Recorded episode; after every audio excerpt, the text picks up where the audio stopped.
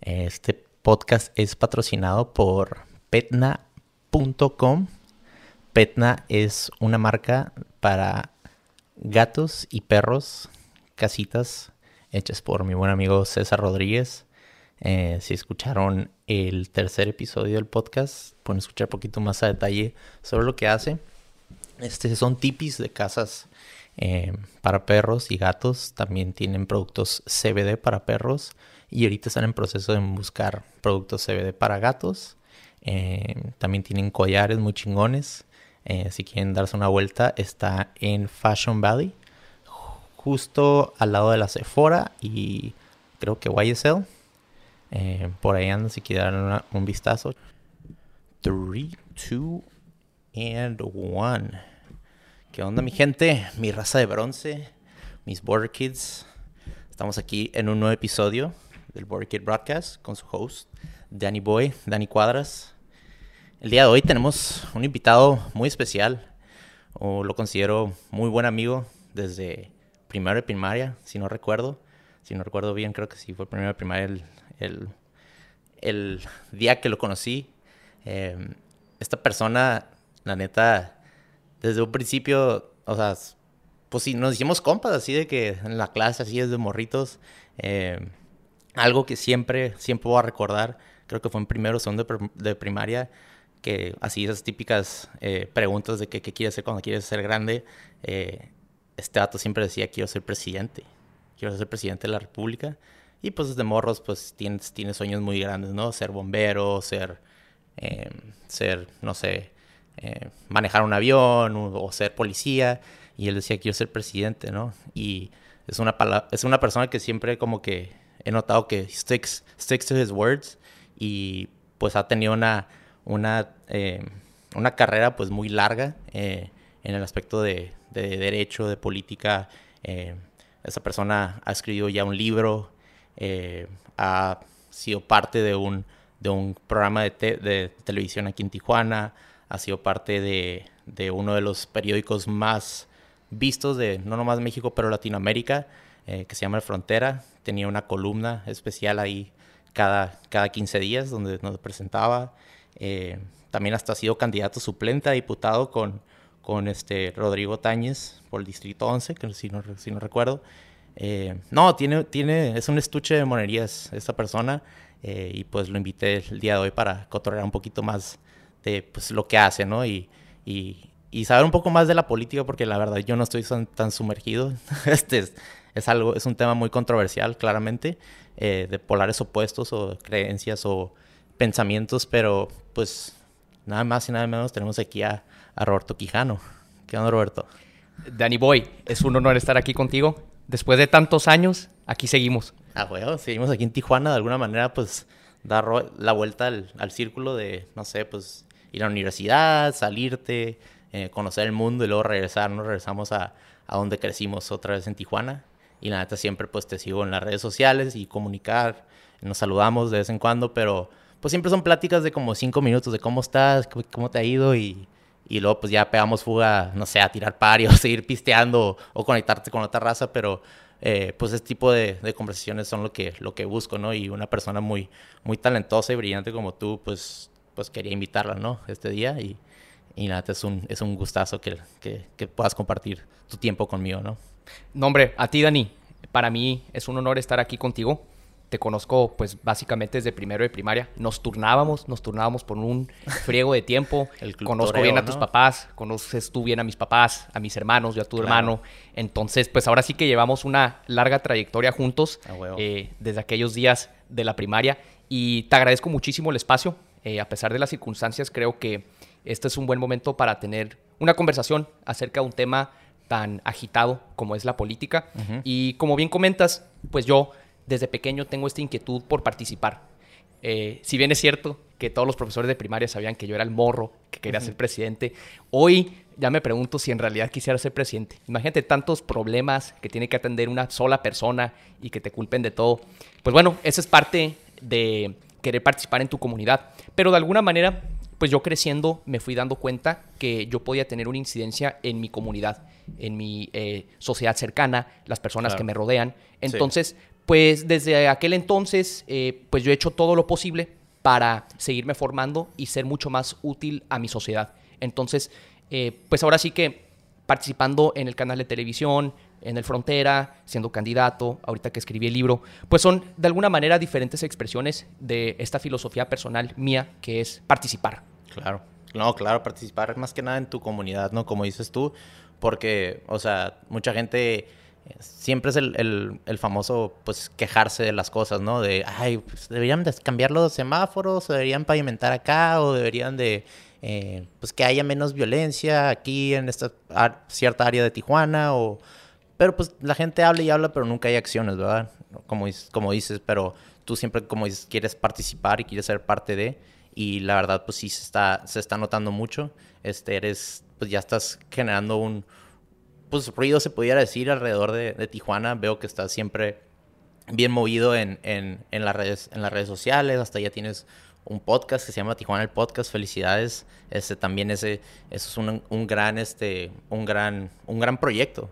Y aparte no más proyecto, pero lo ejecutaste y lo hiciste, lo hiciste pues ya que la gente te pueda escuchar y tienes un espacio donde tú te puedas expresar tus opiniones, tus pensamientos y pues si la gente no está de acuerdo, la gente sí está de acuerdo, pues excelente, eh, pero también te abre unas nuevas perspectivas, ¿no? Y eso también ayuda más que nada, como dices, a la comunidad.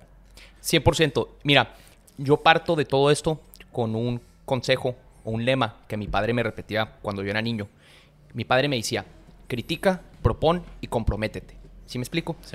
Todos podemos criticar, como tú bien comentabas, los semáforos no funcionan, la ciudad está insegura, está sucia, no me recogen la basura. Nosotros estamos en todo nuestro derecho de emitir una crítica, pero la gran mayoría de la población se limita exclusivamente a la crítica. No existe la propuesta y no existe el compromiso. Entonces, creo que he hecho el esfuerzo de que mi vida sea mucho más que criticar. Me gusta entrar a los temas, por lo tanto, pues me gusta proponer y me gusta comprometerme. Entonces, quizá de alguna manera, pues mis textos buscan hablar de estos temas, hago propuestas, eh, he tenido la fortuna de estudiar en muchas partes y, pues tener cierta preparación que yo pongo a disposición de mi comunidad.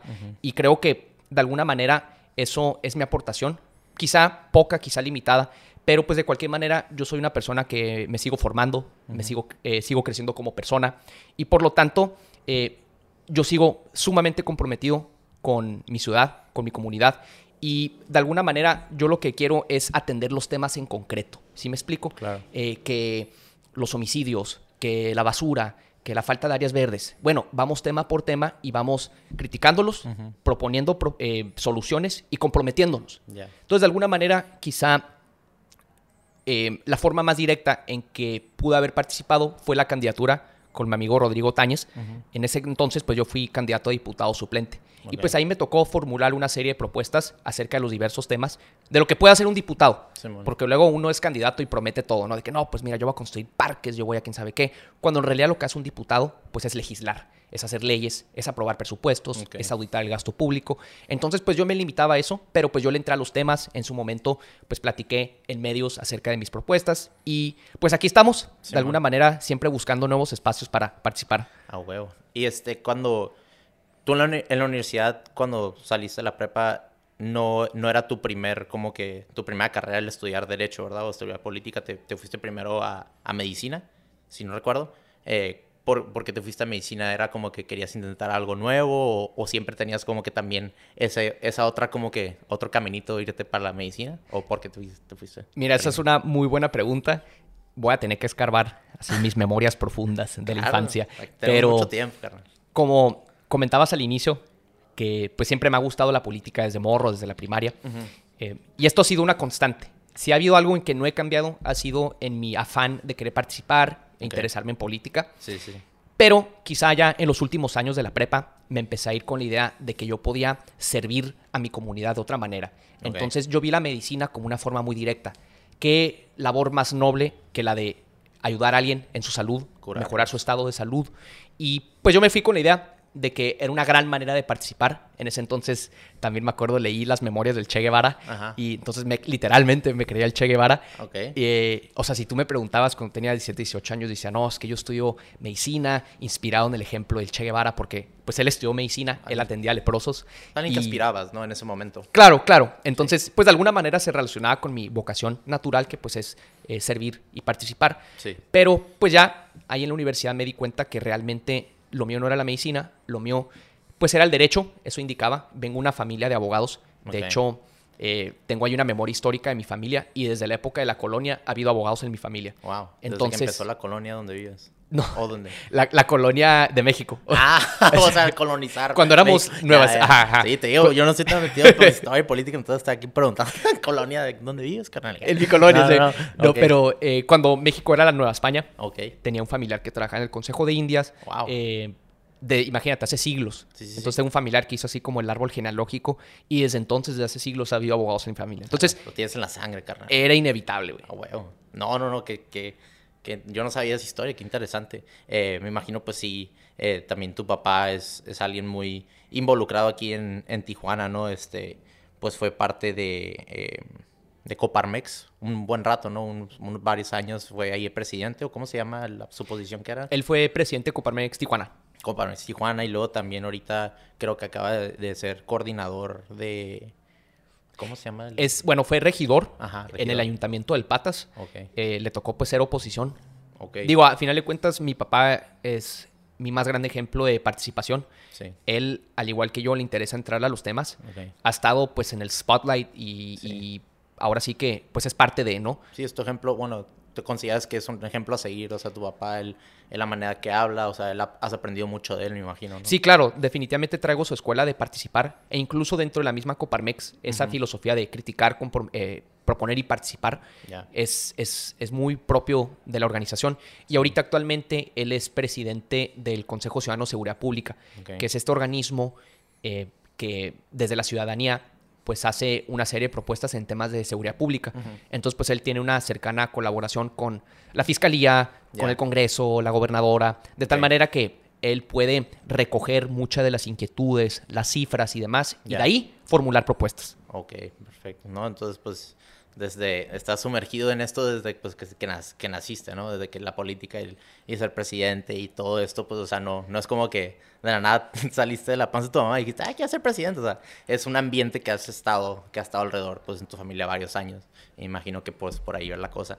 Entonces, cuando estabas de que, pues, estudiando en medicina en, en la prepa, digo, en la prepa en la universidad, dijiste como que, o sea, canal, esto no es lo mío, o te estaba yendo mal en las, en las calificaciones, o, o, más dijiste, canal, no, lo mío ya va a ser política. Mira, otro aspecto de mi filosofía personal es ser 100% honesto conmigo mismo. Ok. Verme al espejo y decir, voy bien, voy mal, que tengo que corregir, y lo cambio, y se acabó.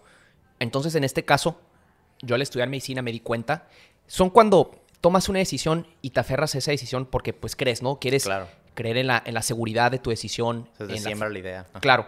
Entonces, pues yo el primer semestre de medicina me di cuenta, me dije, ¿sabes qué? A ver, hay que ser completamente honestos.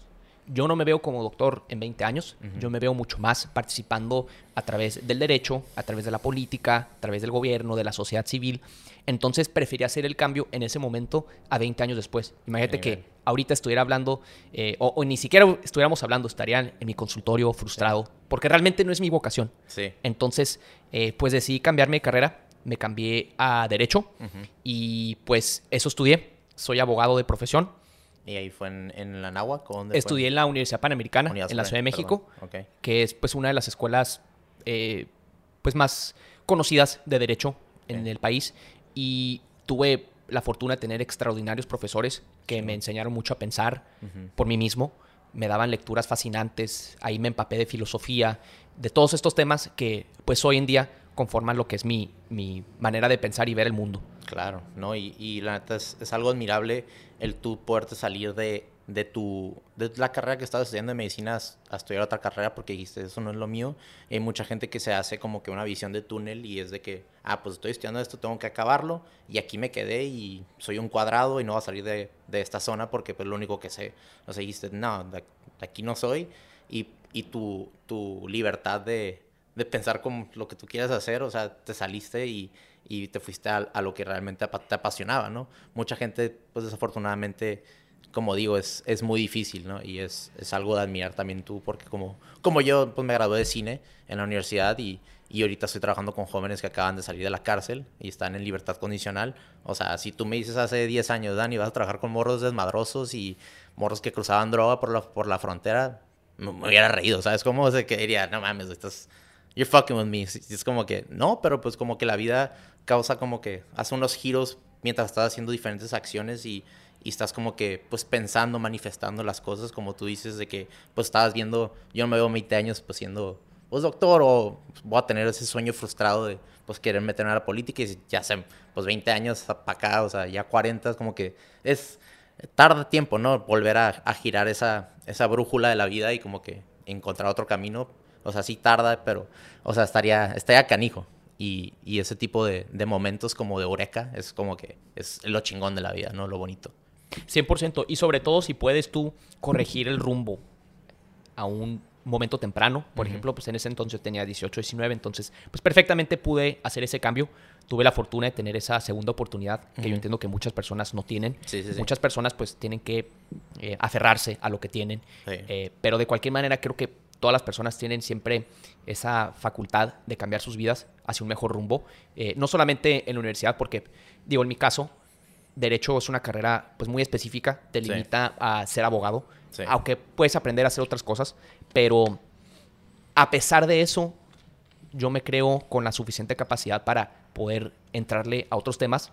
Que no sean propiamente derecho, temas de negocios, finanzas, administración. Sí. Entonces, es lo que yo le digo a la gente, creo que el sistema educativo de alguna manera te limita porque pues tú estudias derecho, estudias medicina, cuando en realidad la educación históricamente pues era mucho más general. Tú aprendías sí. a hacer de todo. Sí. Eh, este es el precio de tener educación masiva. Obviamente queremos que queremos educar a la mayor cantidad de personas posible. Uh -huh. Entonces, eh, pues esto era diferente, por ejemplo, en la antigüedad. En la antigüedad, por ejemplo, eh, digo ya que entremos a platicar del libro y demás sí. más adelante, pero eh, por ejemplo, en la antigüedad, los griegos, tú hablabas de Aristóteles y Aristóteles era por igual filósofo, botanista, biólogo, uh -huh. luchador, poquito eh, de todo, intelectual, poquito de todo. Sí. Entonces, de alguna manera, me gusta cultivar ese tipo de cosas, 100%. esto que llaman el hombre del renacimiento, porque pues a mí me gusta ser una persona capaz, me claro. gusta tener respuestas a problemas, me okay. gusta entrar a los temas. Entonces, pues ahora sí que eh, hasta la fecha procuro ser así. No, y, y desde que te sigo es en, en redes sociales y, y cuando hablo contigo, este, siempre me, me, informo más y hasta aprendo nuevos, nuevo vocabulario, ¿no? nuevas ex, ex, palabras extensas eh, que no había escuchado antes. Y la neta, creo que, este, ¿qué palabra era que siempre? Ah, deleznable, es, esas palabras de esas que nunca había escuchado, así pues estás en la prepa o nos estamos grabando la prepa y, y creo que en Twitter o no sé, pusiste algo de que era des, deleznable algo y desde ahí hasta la mi bolita de compas empezamos a decir, güey, el perro, el Tito, el Roberto Quijano siempre dice deleznable y todos de que empezamos a decir deleznable, ¿no? Y, y la neta, o sea, admiro mucho de ti que, que, que lees mucho, te informas mucho, tienes mucho, mucho conocimiento y también tienes una facilidad con la palabra que no mucha gente tiene. Y pues claramente ahorita que estás hablando, mucha gente va a ah, la madre, sí, sí habla muy elocuente este vato y, y con mucha educación. Pero la verdad, o sea, también en, en, redes sociales, cuando hablas, formulas las ideas de una manera que digo, lo leo y digo, madres, o sea, literal me quitó todo lo que tenía idea, de idea, pero lo puso en palabras. Y, y eso es, es algo muy cabrón. Mucha gente puede hacer eso, no mucha gente puede contar una historia, no mucha gente pues puede, puede hablar y formular una idea congruente. Claramente, pues ahorita ves en redes sociales que mucha gente habla hasta ya con, pues, o sea, diferentes palabras bien cortitas o les da hueá a escribir. O sea, yo con morros que trabajo en la prepa, o sea, me ponen, o sea, palabras de que, de que, no sé, eh, eh, de que vas a ir al programa, you're going to the program, to the achievement center, me dicen, en vez de decir yes, me dicen bet. Que bet, como apuesta, como apuéstalo. ¿Cómo, cómo que apuesta, güey? ¿Cómo que bet? Oh, that means yes. Y yo como que, güey, o sea habla pues poquito más con educación, de que, yes, I'm going to the program. O sea, les doy carrilla, pero es, parte de, ¿no? De que porque no tienen ese vocabulario extenso, eh, es, es, algo, pues, muy, es una herramienta muy grande, ¿no? El, el, leer mucho, el educarte. Entonces, pues, o sea, ya saltando al, a, a tu creación, a tu libro, que, que, lo trajiste aquí, que se llama, pues, Política con propósito. Lo sacaste el 2021, en, por mayo, por ahí, ¿no? Este fue cuando lo presentaste pues cómo, cómo iniciaste este libro, lo tenías desde, en tus baúles de recuerdos desde los 15 años y poco a poquito lo empezaste a hacer o, o cómo fue tu proceso.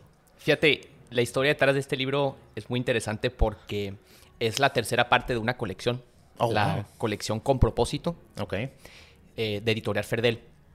Yo llego aquí por invitación de Gustavo Fernández, a quien le mando saludos. Es un extraordinario personaje, un gran educador aquí de Tijuana. Él tiene varios colegios y ha participado activamente en promover la educación. Entonces, pues yo he colaborado con él en diferentes situaciones. Él me invitó en 2018. Yo en ese entonces tenía que 24 años. Me invitó a hablar con eh, alumnos de prepa me dijo, platícales acerca de la elección, de la historia de México, eh, porque muchos van a votar por primera vez. Entonces, pues de alguna manera era promover el voto en aquel entonces. Sin promover candidatos, simplemente... Nomás el voto en sí. El voto, el voto.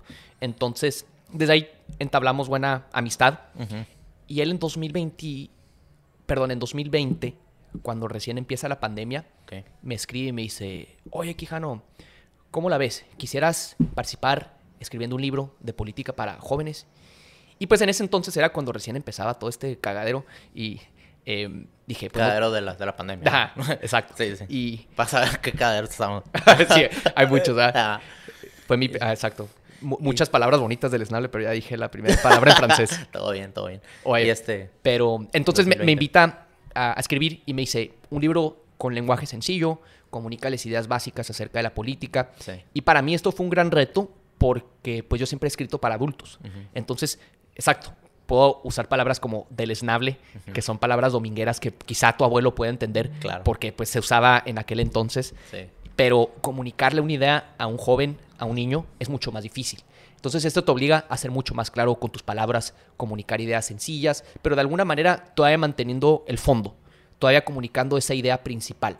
Y entonces, pues a lo largo de esos meses tardé, ¿qué será? Como medio año más o menos en escribir este libro. Oh. Eh, ahorita es un libro que lo pueden encontrar en Librería El Día, en Libro Club. No sé si está en Gandhi, no he ido a Gandhi últimamente, pero lo pueden comprar también por e-commerce en la página de Editorial Ferdel.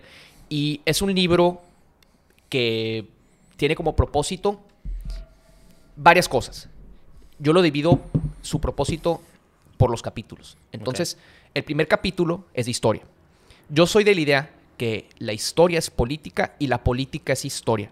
Si tú no sabes de dónde vienes, tú no vas a entender en dónde estás y hacia dónde vas. Entonces, yo doy una breve narración acerca de la historia de la política, comenzando con la primera civilización, que es Sumeria. Y termino, pues, en la época moderna.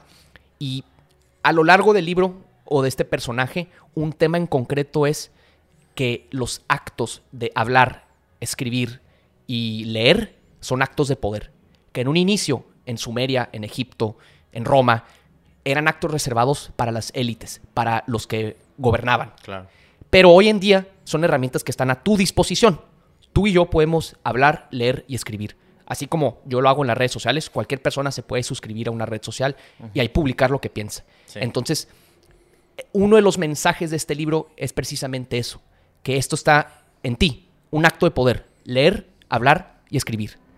Luego, el segundo capítulo hablo ya propiamente de temas de teoría política, qué es el socialismo, qué es el capitalismo, qué es una constitución, eh, qué es eh, un Estado constitucional de derecho, eh, qué fueron los nazis, qué es una dictadura, de tal manera que la persona que lo lea, pues ya pueda leer el periódico, escuchar la radio y escucha esos términos que usan los periodistas y entender mucho mejor qué onda.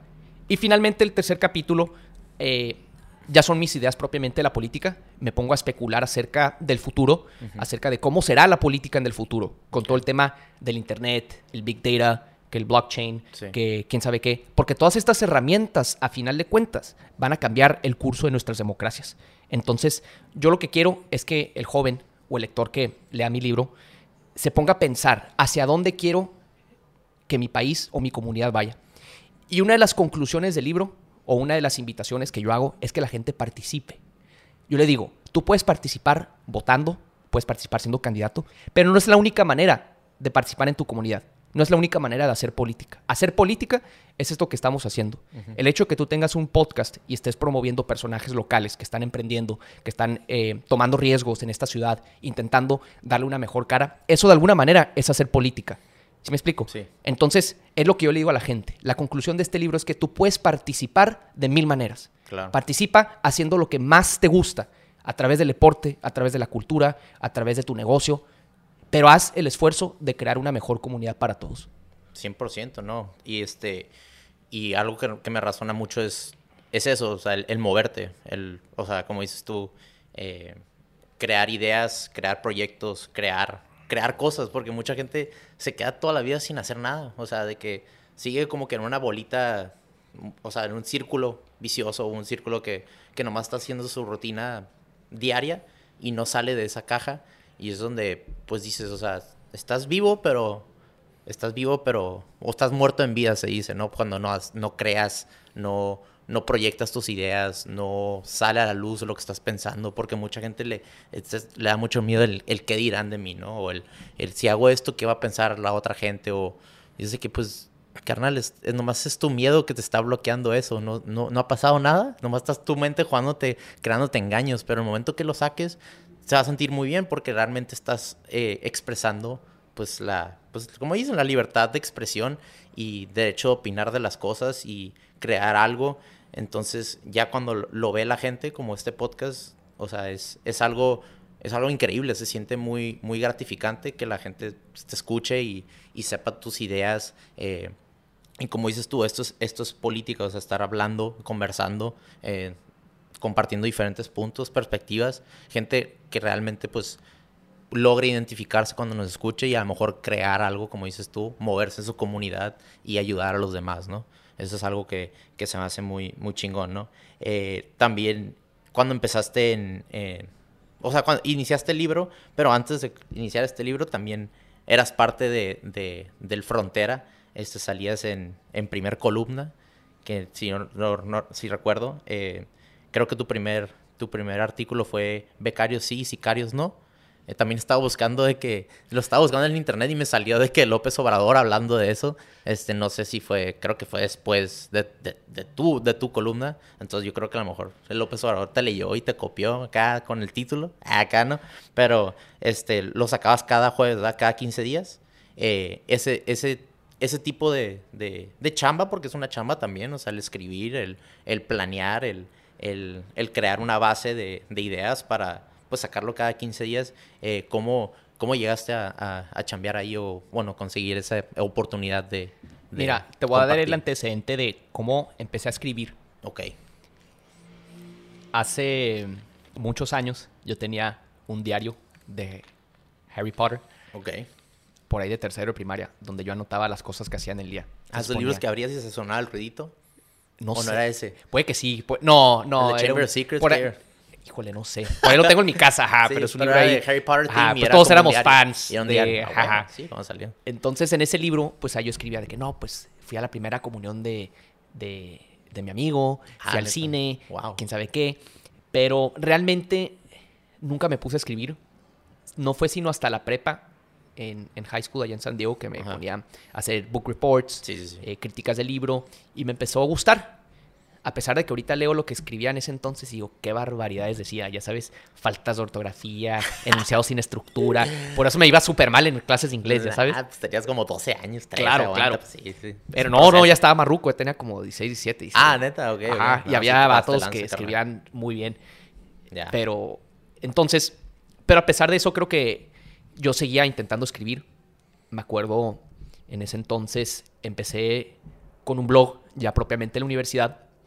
Y era cuando, en ese entonces, el internet, pues todavía no estaba todo esto del Substack y demás, sino que todos tenían sus blogs. Entonces, Sí, pues sí. yo hice mi blog y ahí subía de vez en cuando algunos pensamientos en torno a temas casi siempre políticos le entraba otros temas, pero principalmente políticos, opinaba de la situación. Eh, pues en ese entonces, pues ya fue cuando se dio el cambio de gobierno entre Calderón y Peña Nieto. Entonces, pues yo subía temas y muy interesante porque en 2014, si bien te acuerdas, fue el tema de Ayotzinapa. Ok. Entonces, yo escribí una columna y esa fue la que más popularidad tuvo. Ok. Porque el tema pues era muy popular, Muy estaba grande. muy candente Sí. y por ahí empecé yo a mandar mi columna a distintos correos y mi papá también me ayudó. Y un día me, me manda, yo en ese entonces estudiaba en la Ciudad de México, me manda una foto y me dice, mira lo que se publicó en el Z. Y era mi columna de Ayotzinapa. O sea, sí, y sin, sin decirte nada a ti, nomás la, la publicaron. Exacto.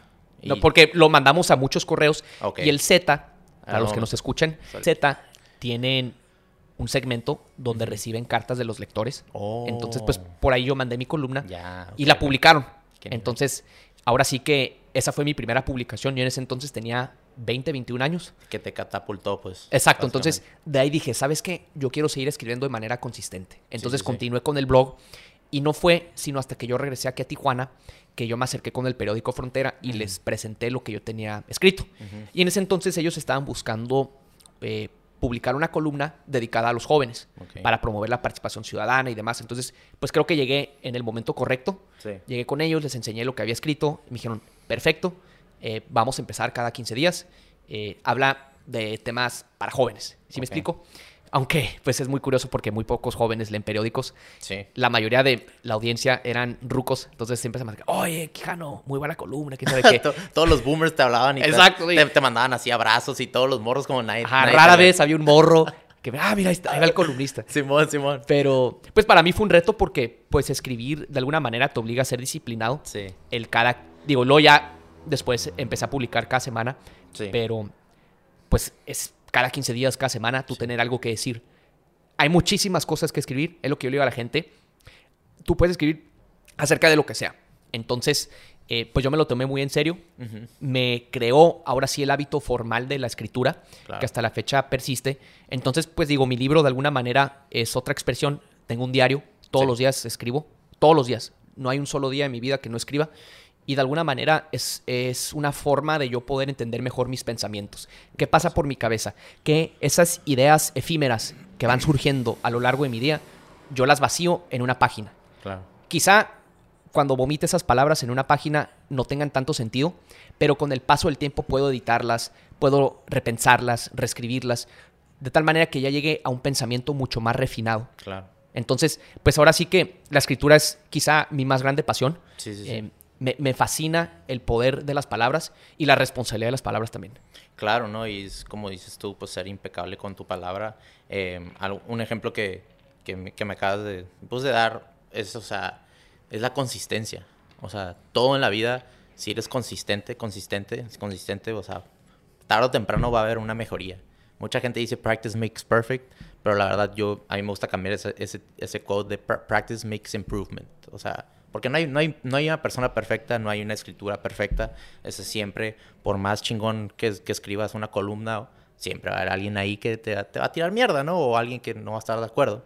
Y está bien, o sea, son diferentes puntos de vista, son diferentes eh, maneras de, de ver el mundo, de ver la vida. eh, y está- es totalmente, pues, legal, es totalmente aceptable. Pero pues también eso me, razona mucho conmigo porque pues a mí me gusta correr mucho.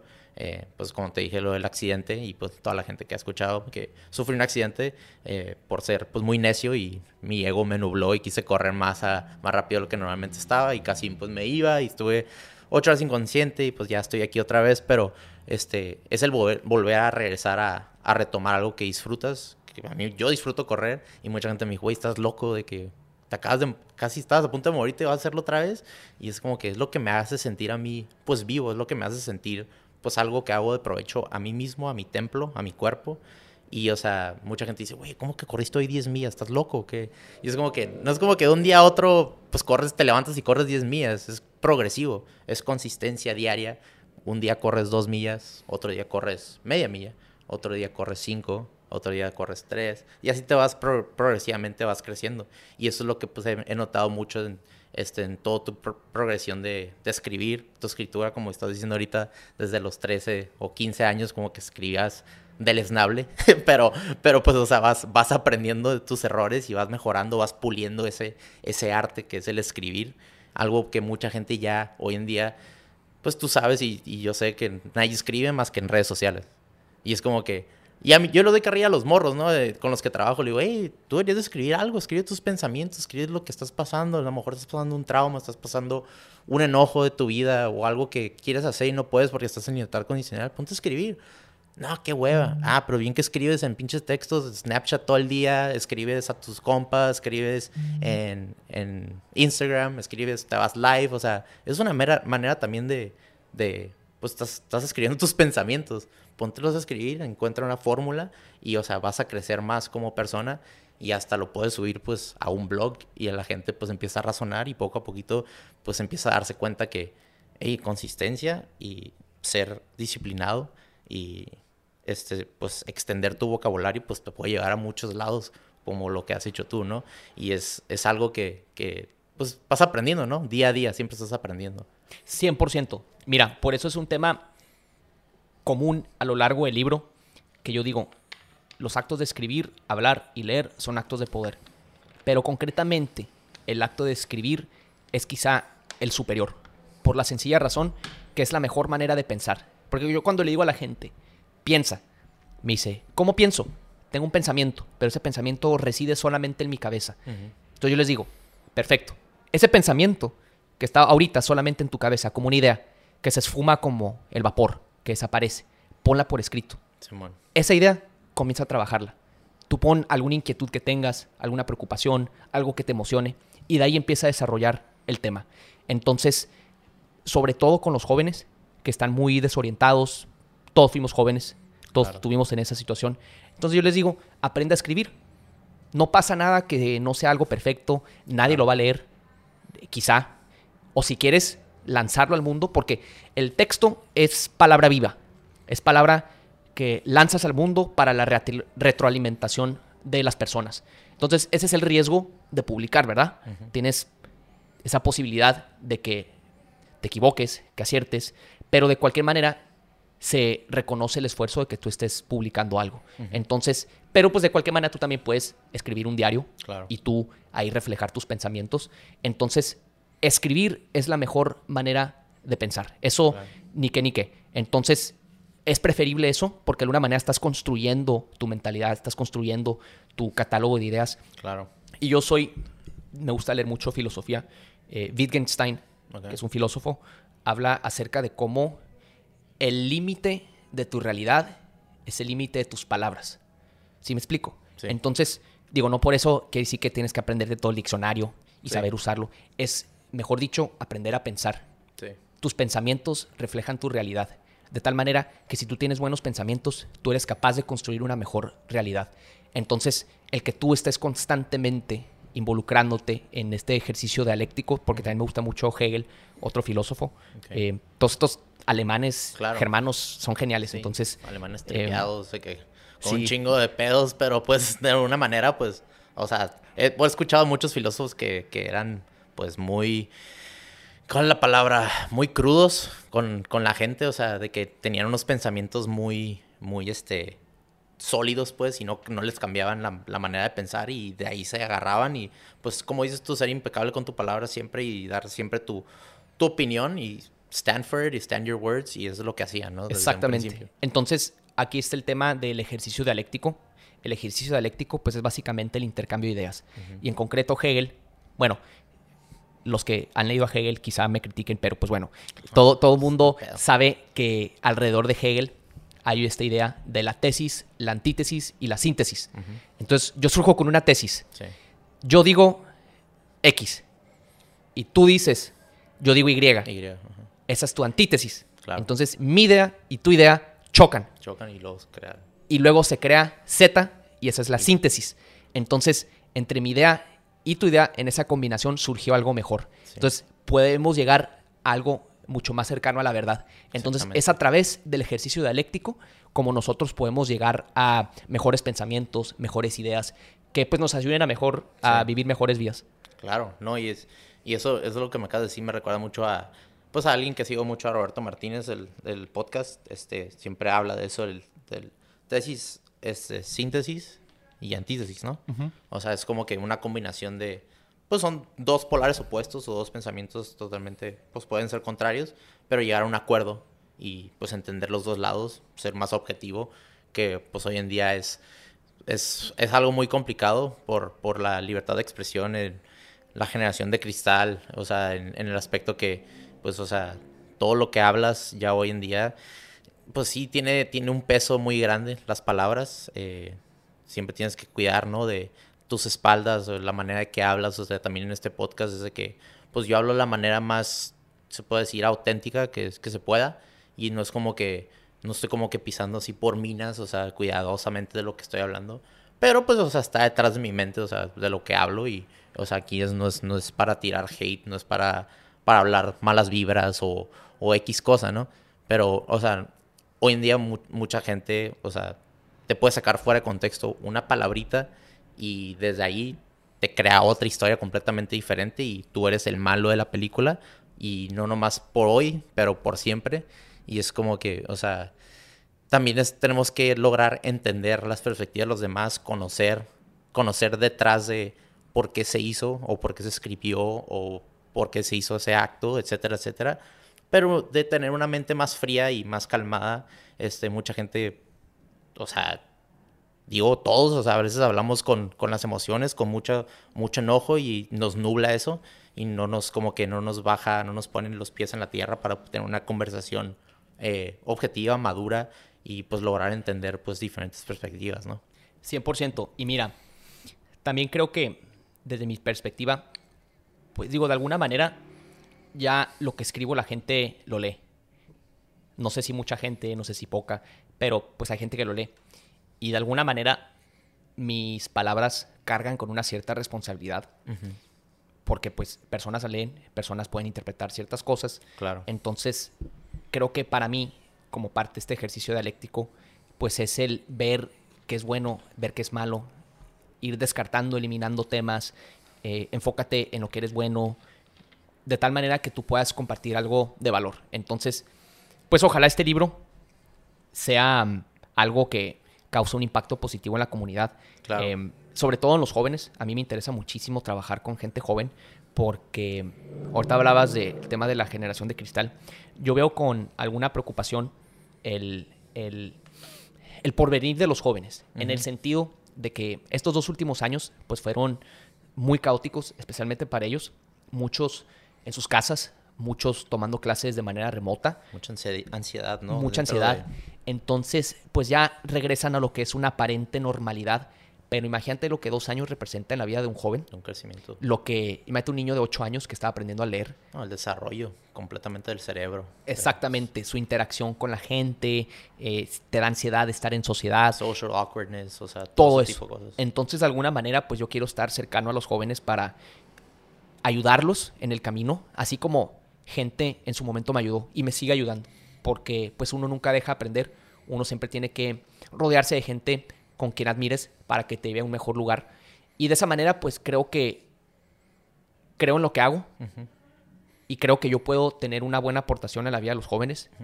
Eh, enseñándoles a pensar, porque digo, no les puedo enseñar de química, no les puedo enseñar de biología, pero les puedo enseñar de política, les puedo enseñar de gobierno, de derecho, de filosofía, que pues ahora sí que son mis temas que más me apasionan.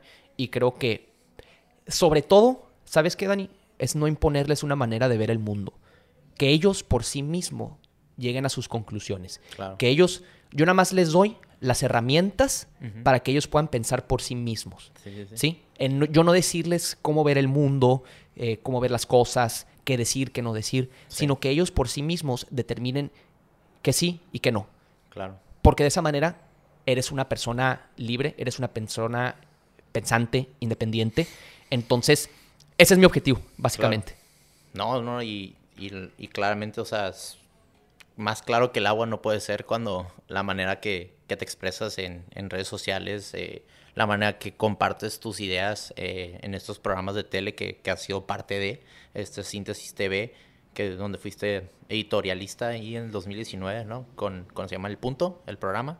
Este, o sea, ya, ya, ya estás involucrado de alguna manera en, en los medios de Tijuana, o sea, comunicación, donde tú pues también escribiendo en una hoja, estás compartiendo tus ideas, pero ahorita ya también hablando con la gente presentándote a los medios, eh, también siendo parte de la primera columna de Frontera, eh, también siendo parte de, de podcast de otras personas, incluyéndome a mí, también fuiste parte de, otro podcast que se llama Fracasado, este con, se llama Joel Cortés, y también, o sea, fuiste ahí parte de, un episodio de un podcast, creo que es el primero que, hiciste o que has hecho, este, cuéntame un poquito de, ahí, este, creo que hablaste mucho de, de, de la técnica, de la técnica y del, del rudo y el técnico, ¿no? y que hay gente que son entre rudo y técnicos y pues que la técnica es, es lo atractivo y lo fundamental para pues construir, construir un país y instituciones y todo ese tipo de onda. Eh, un poquito cómo fue tu primera experiencia ahí siendo parte de un, un podcast. Mira, a mí siempre me encanta entrar a retos nuevos. Entonces, no te creas, la primera vez que yo participé en el punto, eh, no me gustó. Como que me ponía nervioso, no me expresaba tan bien, porque era la primera vez que estaba frente a una cámara eran como cinco, ¿no? Exacto, entonces era, y era como un debate, entonces... Eh, Muchos pues, pensamientos ahí. Exacto, entonces... Pero a mí me encantan esos retos porque tú vas viendo cómo vas progresando. Sí. Duré poco más de un año yo creo que en ese programa. Sí. Y a veces me vuelven a invitar y ya ves cómo vas progresando. O sea, ya te sientes mucho más seguro frente a las cámaras y demás. Entonces, ahora sí que estos miedos iniciales los vas superando y eventualmente llegas a perfeccionar tu técnica que esto se conecta con lo que ah, vamos a platicar. que yo cuando fui con Joel, mi amigo eh, Joel, que me invitó. Es un ah. tipazo, eh, la neta, luego lo tienes que invitar. Es un tipo emprendedor con mucha visión y, tiene proyectos muy interesantes para Tijuana. Pero entonces él me invita a su podcast para platicar. En ese entonces, pues yo era candidato. Me invita en el 2021, hace un año, para platicar de muchos temas. Y el primer podcast que tuve con él hablaba acerca de estos dos términos, rudo contra técnico, que es como la lucha libre, ¿verdad? El rudo, pues es el grandote gorilón que ¡ah! te mata así con la pura fuerza. El técnico es más como el Rey Misterio, que es un tipo que está chaparrito, pero el vato te hace una llave bien cabrona, te, agarra con las piernas, vuela. Diferentes maniobras para, para sacar sus desventajas y encontrar unas ventajas. Exactamente. desventajas, Entonces, obviamente, en la vida se puede ser rudo, se puede ser técnico, pero en el caso de la política yo hablaba acerca de cómo es sumamente importante ser técnico. Porque yo quiero personas competentes, preparadas, tomando las mejores decisiones, que lleguen eh, hombres y mujeres con suficiente capacidad de entender lo que pasa a su alrededor y formular las mejores soluciones. Porque si nada más nos quedamos en lo rudo, en criticar, en hacer un desmadre, en cosas así, pues realmente no vamos a llegar a ninguna parte. Entonces aquí lo importante es que nosotros hagamos el esfuerzo de prepararnos y meternos a los temas. Que tú seas el rey misterio del gobierno y que a través de una pirueta bien loca, quién sabe qué, logres resolver un tema como eh, la recolección de basura, las áreas verdes, la inseguridad y demás. ¿Por qué? Porque yo estoy apelando también en todo esto a la creatividad de la gente. Porque muchas veces creo que nos vamos con la idea de que nada más es a través de la razón, cómo vamos a llegar a los mejores pensamientos, las mejores soluciones. Yo le digo a la gente, sean creativos, o sea, sean creativos, ya sabes. O sea, Tú puedes resolver problemas a través de la creatividad y la innovación. No tienes que seguir lo que hacían tus papás, lo que hacían tus abuelos. Tú puedes hacer un camino completamente diferente. ¿Sí me explico? El tema quizá de la seguridad, por ejemplo. Ah, muchos llegan alcalde, gobernador, y dicen, no, ¿sabes qué? Lo que voy a hacer es contratar a dos mil policías más. Y luego resulta que no tiene el efecto que quieren. Claro. ¿Por qué no pensar, por ejemplo, ¿sabes qué? estudié el caso de Israel y ellos lograron disminuir los homicidios a través de un programa de drones y, e inteligencia y tecnología. Vamos a implementarla aquí. Ahí de alguna manera tú estás incorporando el elemento de la creatividad a la política. Entonces, más que nada sobre eso me enfocaba. Claro, no, no, no. Y, es, o sea, son, son unos temas muy, a lo mejor son muy, las palabras muy grandes para, para la gente que, que tiene un léxico pues más, más este, limitado pero, o sea, ya que lo hablas, o sea, tiene, tiene mucho sentido. O sea, tienes que tener una estructura, tienes que tener un plan, un plan de ataque antes de, de, ejecutar una idea, de ejecutar un proyecto, de crear algo. Mucha gente, como dices tú, pues es rudo, nomás se avienta y sin querer queriendo, nomás se avienta como, pues como el perro, ¿no? El perro se quiere divertir y no piensa antes de hacer las cosas, nomás se tira por la pelota y se embarra o se estrella con la ventana, donde, pues no sé, un ejemplo, el gato es mucho más cuidadoso al hacer los movimientos o de que de que primero te analiza y luego ve como tus movimientos y luego ya ejecuta, ¿no? Es como que necesitas un poquito de los dos para, para, para ir creando, pero, o sea, de una manera más estratégica, ¿no? Como dices.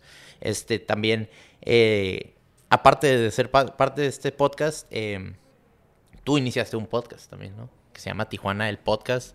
La neta, la primera vez que lo vi, eh, yo ya tenía en mente hacer este podcast y lo vi cuando, cuando lo, publicaste y dije, chale, me ganó, güey. Acá, la neta dije, fuck, güey, de que está, tú tienes la misma idea que yo. Y aparte de que habla bien, bien, bien cabrón, muy chingón este, tiene, tiene mucha sabiduría y la neta le va, la va a romper bien cabrón. Y la neta, pues me dio felicidad y al mismo tiempo me dio como que, o sea, e, eso me inspiró a, a sacarlo más, más rápido. Pues, o sea, dije, esto es, esto es como que lo, lo, que necesitaba, la motivación de un muy buen amigo que, que trae una misma idea o a lo mejor algo similar de representar Tijuana dentro de los podcasts y, y crear historias aquí. Este, eh, y, y, desde el primero que lo, que lo escuché me encantó, porque pues uno es escuchar a, tu amigo y conversar con otras personas y diferentes ideas. Eh, ¿cómo, ¿Cómo inició esta trayectoria? ¿Fue, fue después del, del, podcast con Joel que dijiste, ah, a lo mejor voy a hacer uno mío o ya tenías en mente eso? Fíjate que te comentaba que a mí la palabra escrita o escribir es lo que más me gusta, pero de alguna manera pues también me gusta comunicar en, en programas, la palabra hablada. Entonces yo veía un espacio aquí en Tijuana para comenzar un programa, entrevistando a personajes locales, al igual que tú. Sí. Pues hay muchísima gente de valor en Tijuana que vale la pena que cuenten su historia, que cuenten su trayectoria. Sí, sí, sí. Y no nada más enfocarte en los tradicionales, ¿no? O sea, los más famosos. Claro. Eh, personas como tú, como yo, morros, eh, mujeres, jóvenes, que están allá afuera escribiendo su historia porque de alguna manera ellos van a ser los líderes de la ciudad en unos 20, 30 años. Entonces, qué mejor que empezar a hablar con ellos, ver cómo piensan hoy, quizá lo de los entrevistas en 10, 20 años y vas a ir viendo cómo va evolucionando el personaje. Entonces, a mí me fascina eso, el tener conversaciones con la gente. Em, entonces, comienzo el podcast así como un proyecto, nada más dije, pues a ver qué pasa. A mí me gusta meterme al ring y, y ver, pues, qué sucede. Te soy muy sincero, eh, tengo muchos temas en la cabeza, entonces no le he dado la prioridad. Creo que tú te has puesto las pilas súper bien. Cada vez veo cómo va progresando, cómo vas eh, avanzando en tu trayecto. Y fíjate que ahí es un tema que como sociedad mexicana a veces la gente piensa que el que, ay, tú y yo somos rivales, ya sabes, de que no, es que este güey abrió su podcast también, entonces ya van a ser enemigos y me lo va a querer chingar. Es como, platicamos antes de empezar el podcast acerca de cómo, eh, de alguna manera, las victorias de gente a mi alrededor, de gente a la que quiero, son victorias para mí también. Claro. ¿Sí me explico? Sí, sí, sí. E incluso la competencia es eh, buena para todos. Porque de alguna manera yo empecé el podcast y tú ya tenías la idea. Entonces tú dijiste, ¿sabes qué? Me tengo que poner las pilas. este cabrón ya empezó. Exacto. y yo, por ejemplo, vengo a tu estudio y lo veo todo súper bonito y digo, ah, cabrón, pues yo también tengo que ponerme las pilas. ¿Ya sabes? Sí, es, es, es, este vas, este es un recíproco, pues, o sea, de que, de que uno con otro y, te vas alimentando, retroalimentando de, de, cada quien que ves exitosamente o, o alguien que admiras y es como que, güey, o sea, yo tengo que one up him, pero, pero no de, de, una manera negativa. No es como que, ah, para chingarme a la otra persona. No, es para ayudarse el uno al otro y invitar y es, o sea, lo, a mí me encanta este formato del podcast porque invito a gente y es como que es win-win. O sea, te estoy promocionando a ti y al mismo tiempo yo cuando comparto, ya cuando subo el episodio, pues tú compartes en tu plataforma o tu comunidad. Entonces, o sea, las dos comunidades se crean y crean un lazo, pues, para ayudarse el uno al otro. Y como te estaba diciendo también, o sea, el César Rodríguez, que es el dueño de este estudio, me dijo desde el primer episodio, carnal, o sea, te lo presto, o sea, úsalo para tu episodio, tus episodios, porque estaba al principio estaba grabando en mi casa, nomás el audio. Y pues dije, ah, después voy a comprar una cámara y todo, y, y poco a poquito, o sea, entre, entre comunicándose con la gente, pues ayuda más, ¿sabes cómo? Y eso es algo primordial, o sea, como tú, o sea, la escritura, hablar con la gente, es cómo se conectan. Si te quedas callado toda la vida, como estamos diciendo hace rato, no va a haber ni un movimiento alguno. No, no vamos a trascender nunca. Pero como dices tú, el, antis, el tesis, síntesis y antítesis es donde se crea pues un cambio en la gente, no en la comunidad. Exactamente. Y mira, yo creo que en México o en Tijuana en particular hay muchísimo campo para tener buenas conversaciones. Yo creo que le hacía falta a Tijuana muchas conversaciones de valor, porque, pues digo, tú nada más lees los medios de comunicación tradicionales y a veces es un formato muy acartonado. Francamente, o sea, yo veo CNN, Fox News, Televisa, y todos se hablan por encima de sí, tienen muy poco tiempo para expresar sus ideas. En cambio, una conversación de formato largo como esta, pues te da oportunidad de tú poder expresarte, el poder matizar, el poder intercambiar ideas. Y creo que eso es la esencia de una conversación humana. Esa es la manera en que yo luego entenderte a, ti y tú me logras entender. Entonces, em, en este tema, y también en México es, regresando al tema de, la competencia y demás, yo creo que hay pastel suficiente para todos. Así de sencillo. Así de sencillo. ¿Sí me explico? O sea, las redes sociales, el internet, los podcasts, o sea, las oportunidades son infinitas. Yo me pongo a pensar en un caso más o menos similar al tuyo y el mío, que estoy seguro que los conoces. Eh, eh, Joe Rogan y, Lex Friedman. Está muy chistoso porque los dos son eh, o sea, tienen su podcast y los dos están en Austin, en Texas. Qué increíble, perdón, que Alex Freeman se pone traje todos los días, ¿no? Sí. Para entrevistar o para presentarse. De que le dice, bueno, ¿tienes otra ropa? De que sí, pero siempre traigo traje porque me hace sentir, pues, seguro de mí mismo, ¿no? Fíjate que yo me iba a venir en traje, güey. Ey, carnal. Pero está haciendo mucho calor. Han traído aquí hasta, hasta sus mascotas. Todo bien, carnal, lo que quieras traerte. Aquí eres, aquí eres bien. Para la próxima vengo un tuxido. A huevo, yo también me vengo. Está perro. La neta, sí jalo. El próximo episodio nos, nos Y hablamos puras palabras así formales que la gente no entienda. A huevo. Y sí, sí, si es una grosería, pues, no, unos strikes así, hacemos así con unas rayitas. A ver cuántos. Ya está. Shot. Cada que grosería. ¿eh? Sí, sí, sí. Ah, pero decías del Lex Freeman y, y este Joe que están en Austin. Los dos están en Austin y está muy chistoso porque muchas veces tienen invitados similares. Entonces, primero van con uno u otro. Entonces, van y, y, los dos son muy buenos amigos y los dos tienen algunos de los podcasts más famosos del mundo. Claro. Entonces, de alguna manera, para mí eso es una gran lección de que, o sea, todo esto, estamos juntos en todo esto. Hay suficiente pastel para todos. Y a veces en México, yo sí creo que somos una sociedad particularmente envidiosa como el chingarse al otro, ¿no? Exactamente. O de que la victoria de mi vecino es mi derrota. Ya sabes, cuando en realidad, pues lo que tú quieres es que la gente a tu alrededor esté ganando y que tú estés ganando eh, en distintas áreas de la vida. Ayudar a los demás. Sí, sí, eh, ayudando a los demás, te ayudas a ti mismo. Entonces, eh, pues ahora sí que esto es poner estos temas en práctica. O sea, porque puedo decir estos lemas y mantras de superación personal, pero el chiste es ponerlos en práctica. ¿Sí, me explico? No, y totalmente de acuerdo contigo con, el, con lo de mi, es mi victoria siendo vecino y el otro es su derrota. Yo lo veo todos los días manejando cuando entro a Tijuana desde trabajar desde San Diego, o sea, en la vía rápida o en la glorieta. Cuando la gente, todos tenemos que ir a un lugar, ¿no? O sea, a nuestra casa, o una emergencia, o, o a comer, o a cenar. Algún, algún destino todos tenemos, ¿no? Pero lo que veo en la calle a veces es de que la gente se te avienta el carro no pone direccional, de que le vale madre quién va en, el carril, nomás avienta, es como que, como que esa mentalidad de me vale madre quién está alrededor de mí, yo nomás quiero llegar a mi, mi, destino, este, una, como que una, veo como una actitud egoísta, ¿no? El, como que mi vida vale más que la tuya, entonces me voy a aventar aquí, me voy a meter enfrente de ti, porque en vez de pensar como una comunidad, de que voy a poner la direccional para cambiarme y avisarte, hey, me voy a cambiar de carril y todos estamos en este, en este tráfico y vamos a llegar a algún punto algún, en algún segundo, pero va a estar bien, no, no, no es como que adelantar el carro y no, y es como que no te va a chance, es como que, ¿por qué? O sea, ¿por qué, por a, a pensar de esa manera, Roberto, así, pues en México? Mira, híjole, muchísimas razones. Creo que el mexicano pues lleva una vida con muchas preocupaciones, muchos problemas. Entonces, de alguna manera, pues tú sales en sociedad y tú tus problemas quizá los reflejes. Externos. Los externos, exactamente, de esta manera. No dando el paso, no teniendo esta cordialidad. Entonces, de alguna manera, si tú no respetas a los demás, tú no te estás respetando a ti mismo. ¿Sí me explico? Entonces yo hago ese esfuerzo de ser cordial con la gente. Obviamente si me pongo a cederle el paso a todos los carros, pues nunca voy a llegar. Claro. o sea, me tengo que ajustar a mi realidad, donde pues aquí tienes que manejar un poquito más a la ofensiva y demás. Pero muchísimas razones para explicar esto. O sea, creo que podríamos pasar un podcast entero. Como eh, cinco horas acá. Sí, pero sí hay teorías muy interesantes. Yo les recomiendo a todos que lean El laberinto de la soledad de Octavio Paz. Es un libro que explica mucho la psicología del mexicano acerca de pues todas las angustias, las frustraciones, el, el porqué de cómo es el mexicano. Este libro se escribió en 1950 y hasta la fecha tiene mucho sentido y está bien chistoso. ¿Sabes el primer capítulo acerca de qué trata? Acerca de la palabra chingada, la chingada. Ok. Ok. Octavio Paz habla acerca de, de la palabra chingada. Ok. Entonces él traza el origen de esta palabra a la Malinche.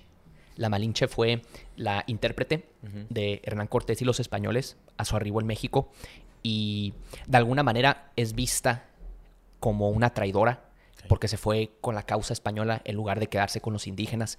Entonces, eh, cuando nosotros hablamos de hijo de la chingada, es como decir hijo de la Malinche. ¿Sí me explico? Entonces, de origen, el mexicano es hijo de una traidora. Es lo que hizo Octavio Paz. De alguna manera, nosotros todos somos origen de que alguien nos chingó, de la chingada. Entonces, de alguna manera, el mexicano va por la vida con esa frustración, si me explico, ese pecado original de ser hijo de la chingada. Em, entonces, de ahí derivan muchos comportamientos del mexicano. Por ejemplo, el, el que nos encante la fiesta. De alguna manera, el mexicano es súper fiestero. Mucho más que otras culturas. Entonces, de alguna manera, la fiesta es una manera de sacar esas frustraciones que llevamos por dentro. Cuando juega la selección, cuando es 16 de septiembre, todos se vuelven locos y el 20 de noviembre y bla, bla, bla. Y otro tema que también habla Octavio Paz es que el mexicano tiene muy presente la muerte. Por eso celebramos el Día de Muertos, eh, eh, veneramos a los que ya se fueron a otra vida. Entonces, estamos muy conectados con eso. ¿Por qué? Porque la muerte siempre ha sido una constante a lo largo de la vida del mexicano. Desde que comenzó nuestra historia ha habido guerras entre pueblos indígenas, ha habido guerras con los españoles, guerras eh, con extranjeros, eh, ahorita con el narcotráfico. Entonces, de alguna manera, la muerte está muy presente en la vida del mexicano. Entonces, todo ese conjunto de factores conforman la psique mexicana. Entonces, eso se puede reflejar en que una persona no te dé el paso. O sea, quizá te dé una explicación muy loca, no, pero... No, no, no, pero, o sea, sí tiene, tiene mucho sentido, o sea, de que está, está muy cercana porque pues la cultura gringa no, no hay ese tipo de día festivo que habla de la muerte o, está tan apegado a este tipo de, temas que estás hablando. Eh, probablemente es como que algo pues más darks de lo, de lo que normalmente frecuentamos hablar, y, pero totalmente sí tiene sentido.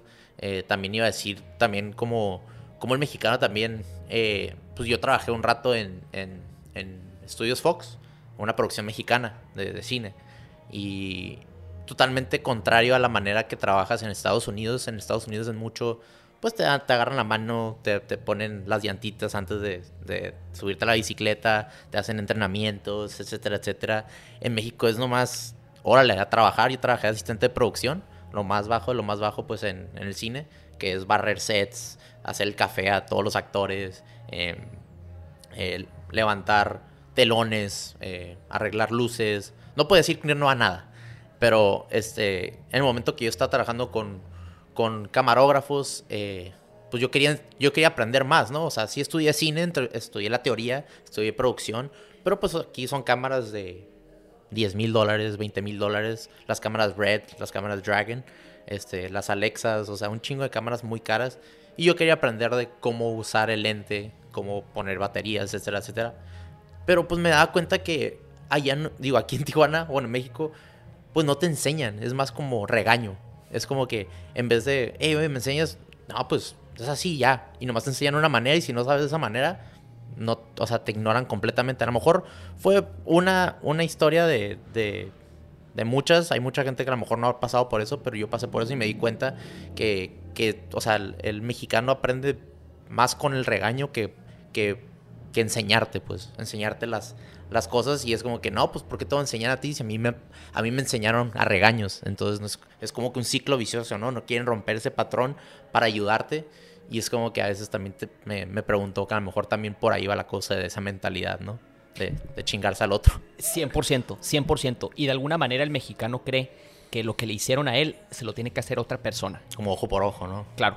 A mí me trataron mal, yo tengo que tratar mal a las personas. Y definitivamente yo tuve muchas experiencias, eh, digo, tengo la fortuna, tengo la bendición de que casi todas mis experiencias han sido buenas en trabajo, en la universidad. Pero pues de vez en cuando te topabas con un profesor autoritario, dictatorial, con un jefe del trabajo dictatorial. En lugar de, apoyarte, eh, no ayudarte del todo, no que te resuelva. Yo no estoy pidiendo que me resuelvas todos mis temas, simplemente que me facilites el que yo pueda resolver esos problemas por mí mismo. Sí, sí, sí. El solo pensar eso en México es algo impensable. Aquí eh, es exactamente eso, exacto. O sea, de que no, pues yo aprendí a la mala, eh, a base de regaños y quién sabe qué, cuando yo tenía la fortuna de vivir en otros países y a mí me sorprendía eso, el hecho de que la gente se ayudara, el que fuera mucho más colaborativa, el que tú pudieras pedir consejo, el que nadie te iba a negar el consejo. Entonces, pues de alguna manera yo regreso aquí y quiero aplicar todo eso. Eh, yo quiero que la gente pues eh, aprenda a resolver sus problemas por sí mismos. Eh, obviamente siempre vas a requerir la ayuda de otra persona, pero el darle a entender que dentro de ti está la capacidad de resolver todos los problemas de tu vida. Sí. No, sí, es, es algo...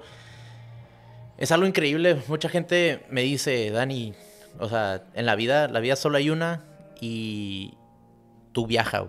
O sea, me dicen viaja, conoce otro mundo, el, el mundo. Porque si tú te, tú te cierras, como estabas diciendo hace rato, de, de tú te cierras a tu, a tu idea de, o del aprendizaje, nomás te quedas en un lugar, pues no vas a salir de ahí. ¿Qué, qué decía el filósofo? Se me olvidó el dicho del... Eh, el límite de tu realidad es el límite de tus palabras. Exactamente, el límite de la realidad es el límite de tus palabras, pero también el límite de tu realidad. O sea, si tú, si tú viajas a otro país, ves las culturas, los pensamientos de otra, de otra gente, no sé, irte a Tailandia donde es mucho más espiritual, mucho más, este, eh, hablan del budismo, totalmente, o sea, fuera del, del, ¿cómo se dice? Pues los pensamientos del oeste, que es religión católica, cristiana, o sea, cosas que, que, que a lo mejor pues van a ser contra, contra de, lo que, de lo que pensabas o tu ideología, cómo, cómo naciste, pero también esa idea pues se refleja basado cómo crecieron ellos. Y es totalmente bien, o sea, totalmente aceptable. No hay, no hay mal y bien, o sea, es nomás tu, tu visualización de la vida, o sea, tú, tú puedes decir, ah, eso está mal y eso está bien, pero la otra persona puede decirlo totalmente lo contrario. O tú difícil es probablemente a mí lo fácil o tú fácil para mí se me hace muy difícil. O sea, ese tipo de perspectivas, este, cuando me dicen viaja, conoce, es, es, otra, es otra gran herramienta para, para escribir, para crear, para entender a las personas. Este, mucha gente no, no ve eso, ¿no? Y se queda en un círculo en, en, su colonia, literal, este, y no sale de ahí, ¿no? Y pues si no sales de tu colonia, pues como dices tú, no vas, no vas a, a ver más allá, ¿no? Fíjate, Dani, si yo podría resumir mi filosofía de vida es que yo veo la vida como una aventura. Desde pequeño a mí me encantaba leer libros de aventura, de Julio Verne, eh, los viajes de Marco Polo, de Hernán Cortés, de Cristóbal Colón. Entonces yo tengo muy presente lo que es el arquetipo del, héroe, el, viaje del héroe, ¿sí? Donde pues está este héroe que sale al mundo a cazar dragones y resolver problemas y regresa. Entonces, eh, o sea, si a un niño tendría que resumirle mi filosofía, sea, sería a través de, eso, el viaje del héroe. Eh, la vida es un viaje y me lo tomé demasiado en serio. De hecho, eh, he tenido la fortuna de viajar a muchísimas partes. Yo antes me gastaba todo mi dinero viajando. Eh, y. Una gran manera de gastar tu dinero. Creo que nunca lo he dicho en un podcast ni he escrito eso, pero cuando yo termino la carrera, pues yo ya llevaba trabajando mucho tiempo, trabajé casi toda la carrera y tenía algo ahorrado. Y con eso me fui y viajé casi seis meses de mochilazo por el mundo. Entonces, eh, por Oceanía, por Asia. Y uno de los momentos más chingones de mi vida fue en un templo budista, precisamente en Tailandia, en un pueblo. Y había como un programa donde tú podías platicar con monjes porque ellos querían practicar su inglés. Ah, qué, nivel. Ajá, se conectaban ellos aprendiendo tu inglés y tú te conectabas a su cultura, ¿no? exactamente. Entonces yo me lo tomé súper en serio. Dije, ya. Y yo viajaba solo, entonces voy a estar horas hablando con estos con estas personas. Y es la mejor, perdón, es la mejor manera de viajar, viajar solo porque no tienes que legar con nadie. Tú eres el tú eres tu propia aventura, tú haces tu propio camino, pues no hay como que, hey, vamos allá, no, no se me antoja, mañana mejor vamos. Tú, tú te avientas, pues. Exacto, exacto. y me fui de mochilero viviendo en hostales de 3 dólares y, mis papás de que no manches. claro, tu seguridad y por favor no hagas eso. Y es como que... Pero pues es parte, son buenas historias. Y aquí estamos. Y aquí estamos. Y un momento muy interesante con el monje budista, pues a mí me gusta mucho la filosofía. Eh, en el tema de la religión creo que cada vez me, me identifico más, cada vez me encuentro más, le doy más el valor que le doy eh, en mi vida. Por ejemplo, o sea, cada vez redescubro mucho más pues la religión en la que yo crecí, que es pues, el catolicismo. Pero a pesar de eso, pues a mí me gusta leer de otras eh, religiones. He leído el Corán, he leído textos budistas, entonces pues conozco más o menos los postulados de estas religiones o filosofías. Y yo con el monje eh, platicábamos de muchos temas. Yo agarré monte, o sea, platicábamos acerca de la vida y la muerte. Era y tu momento, pues. Y ¿sabes qué me dijo? Así como la conclusión, así de, de, de cómo quisiera el Buda que viviéramos nuestras vidas. Y él me dice, viviendo en el presente, viviendo en el presente. Lo que tienes delante de ti es lo importante. Si tú estás actuando de manera correcta en el momento presente, tú estás viviendo en sintonía con, con todo. Entonces, creo que es una gran manera, a pesar de que, pues digo, no soy budista, creo que ese, ese tema, esa, ese pensamiento lo puedo aplicar perfectamente en mi vida. O sea, no se contrapone con eh, mi, mi, ideología, mi manera de ver el mundo. Creo que enfocándote en el presente y no anclándote en el pasado, y tampoco desesperándote por el futuro. Es la mejor manera de vivir. Exacto. No, y, yo tampoco soy budista, pero, pero estoy de acuerdo en muchos pensamientos eh, del budismo. también tengo en la espalda tengo un Buda, tengo a, a, Siddhartha.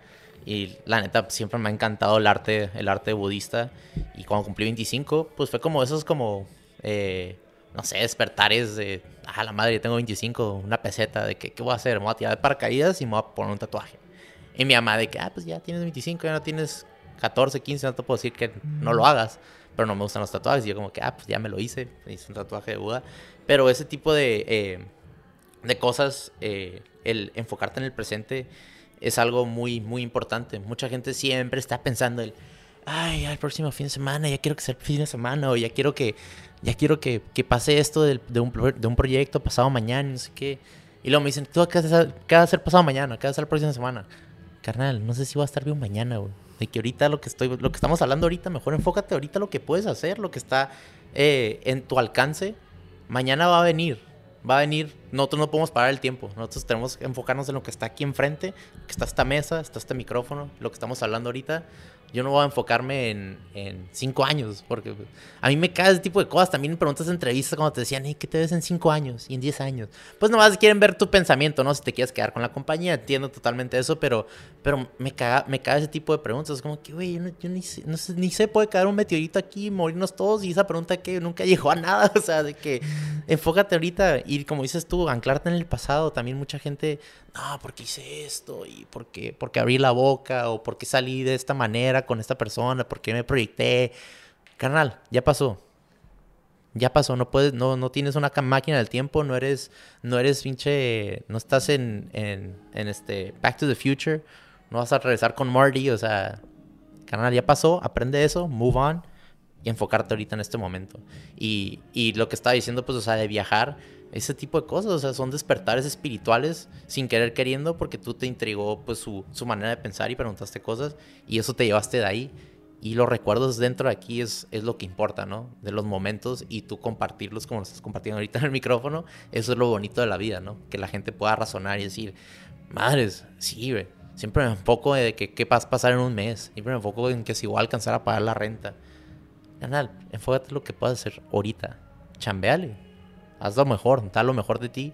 O sea, da tu 110%. De eso se trata la vida. Y luego poco a poquito se van brindando oportunidades. Sí hay veces que pues hay, hay momentos oscuros en la vida. Hay tropiezos.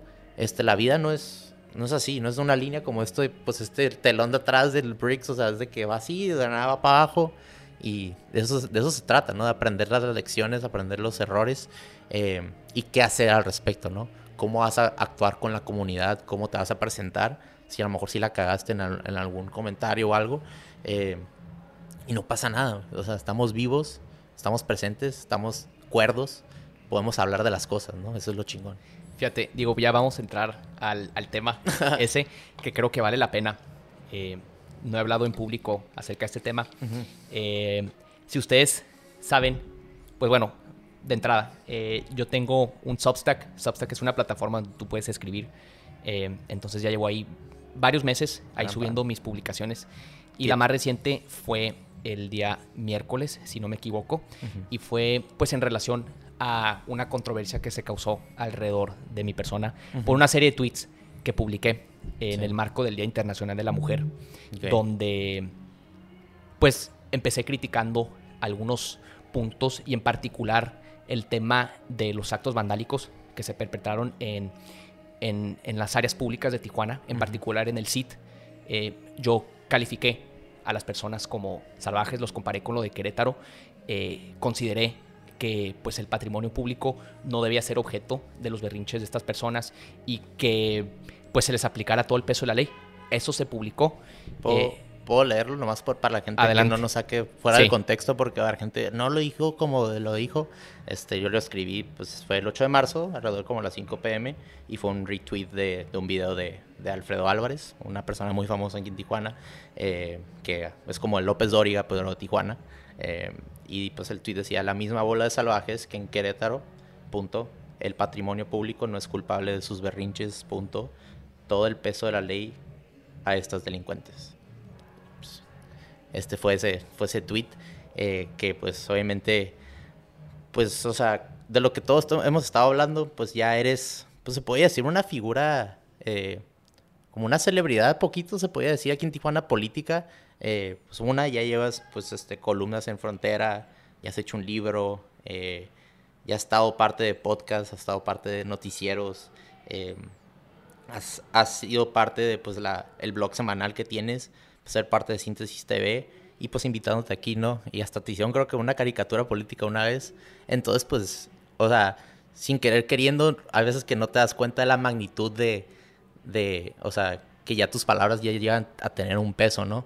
y hay mucha gente que eh, pues no logra entender eso y tú pues eres una persona, eres un humano, que no eres perfecto y hay veces que pues tu manera de pensar y de escribir las cosas pues va, va a llegar a tener un poquito de eh, pues de daño a algunas personas y, y, como dices tú pues ser impecable con tus palabras y aunque pues fue un error a lo mejor se te pasó poquito las, las palabras de la manera que quisiste expresarte eh, pues sí fue en un día pues muy significativo para las mujeres. Eh, y pues cuando lo escribiste, pues tú, tú tienes un plan, ¿no? Cuando escribes las cosas y, y este, o sea, hubieras querido expresarte de una mejor manera o, o nomás, o sea, fue como, pues ya lo vas a subir, pues. Mira, ah. de entrada, yo soy 100% responsable de lo que escribo y lo que hago. Ahorita comentabas que de alguna manera, pues yo, mis palabras ya tienen un cierto alcance. O sea, no es como un comentario. Si tú vas a una carne asada y te echas un comentario así, pues nada más queda entre los que están. Quizá tu novia te regaña y te dice, deja de decir esas cosas, una cosa así. Pero en este caso, pues ya, eh, si escribes algo en el internet, pues queda para, para siempre, para la posteridad, ¿verdad? Entonces, pues yo me hago 100% responsable de mis palabras. Eh, y en ese sentido, creo que, mira, el pecado más notorio hoy en día es el del orgullo. Claro. ¿Sí me explico? El ser orgulloso, el no querer reconocer, el, no ser generoso. Y esto último es importante. Creo que eh, pude haber sido mucho más generoso con mis palabras. A mí lo que me interesa, o el, concepto que yo quería plasmar, porque digo, también soy una persona que soy un bat, o sea, cuando tuiteo, no lo hago pensando en que soy una figura pública o que soy, quiero ser famoso. Eres tú. Simplemente soy yo, soy un vato escribiendo mis pensamientos. Eh, ahora sí que si quieren leerme de manera más formal, pues ahí están mis columnas, ahí está mi Substack. Eh, pero ahora sí que soy un vato que resulta que la gente está leyendo sus pensamientos. Pero pues ya ha llegado un punto donde pues tus palabras tienen cierta responsabilidad. Creo que tienes que ser impecable con tus palabras y hacerte responsable por lo que dices. Entonces en este caso creo que puedo haber sido mucho más generoso con mis palabras, pero de cualquier manera creo que yo en todo esto, ¿qué es lo que yo quiero? ¿Qué es lo que yo buscaba decir? Que la gente se tranquilizara, que la gente, por supuesto que yo nunca voy a estar en contra de la libre manifestación. Vaya, yo fui estudiante y formé parte de muchísimas manifestaciones. Me tocó la de Yo Soy 132, me tocó la de Ayotzinapa. Ahí en Ciudad de México. En Ciudad de México, claro. Y yo salí a tomar las calles eh, y demás. Y el esperar que salir a manifestarte haya un saldo blanco siempre es impensable. Siempre va a haber alguien que va a hacer desmadre, siempre va a haber alguien que va a ponerse a vandalizar. Y en este caso, pues yo llego a un punto donde veo con preocupación lo que pasa en Tijuana. Tijuana es una ciudad con muchísimos problemas. Claro. Tijuana es una ciudad sumamente insegura, corrupta, pobre, sucia.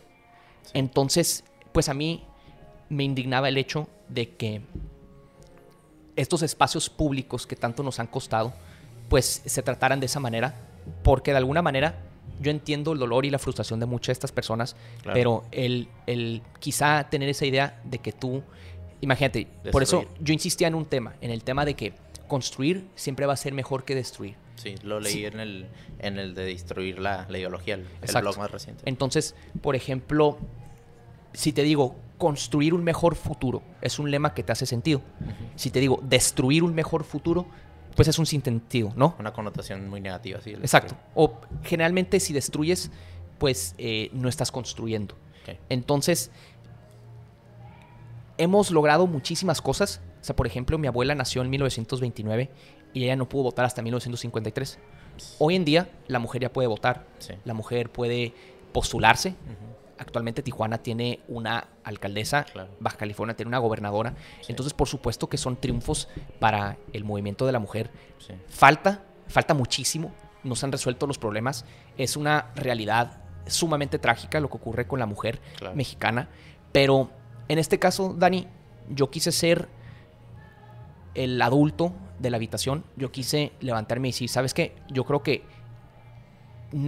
lejos de que el 90% de las manifestantes eran pacíficas, eran mujeres, muchas amigas nuestras conocidas, eh, esos grupos minoritarios que aprovechan esto para causar actos de destrucción, para descarrilar estos movimientos legítimos, pues en realidad manchan lo que en verdad pudo ser. Y yo me pongo a pensar también qué logran con esto. Yo, por ejemplo, ayer, eh, por temas de trabajo, estuve por ahí. Entonces me puse a caminar desde el Lincoln hasta el Cuauhtémoc, donde se dieron pues, casi todas esas manifestaciones. Caminé por el SIT, el SIT que, que hubo destrozos. Caminé por ahí, leí los grafitis, eh, leí todas las cosas. Entonces eh, no había nadie, obviamente estaba todavía todo tirado.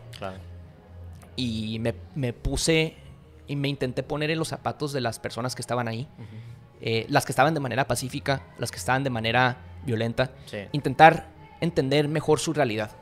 Creo que puedes ver todo el mundo desde sus zapatos y ver a ver qué pasa. Muchas de estas personas tienen grandes frustraciones, muchas angustias, quizá muchas de ellas son víctimas o conocidas de víctimas.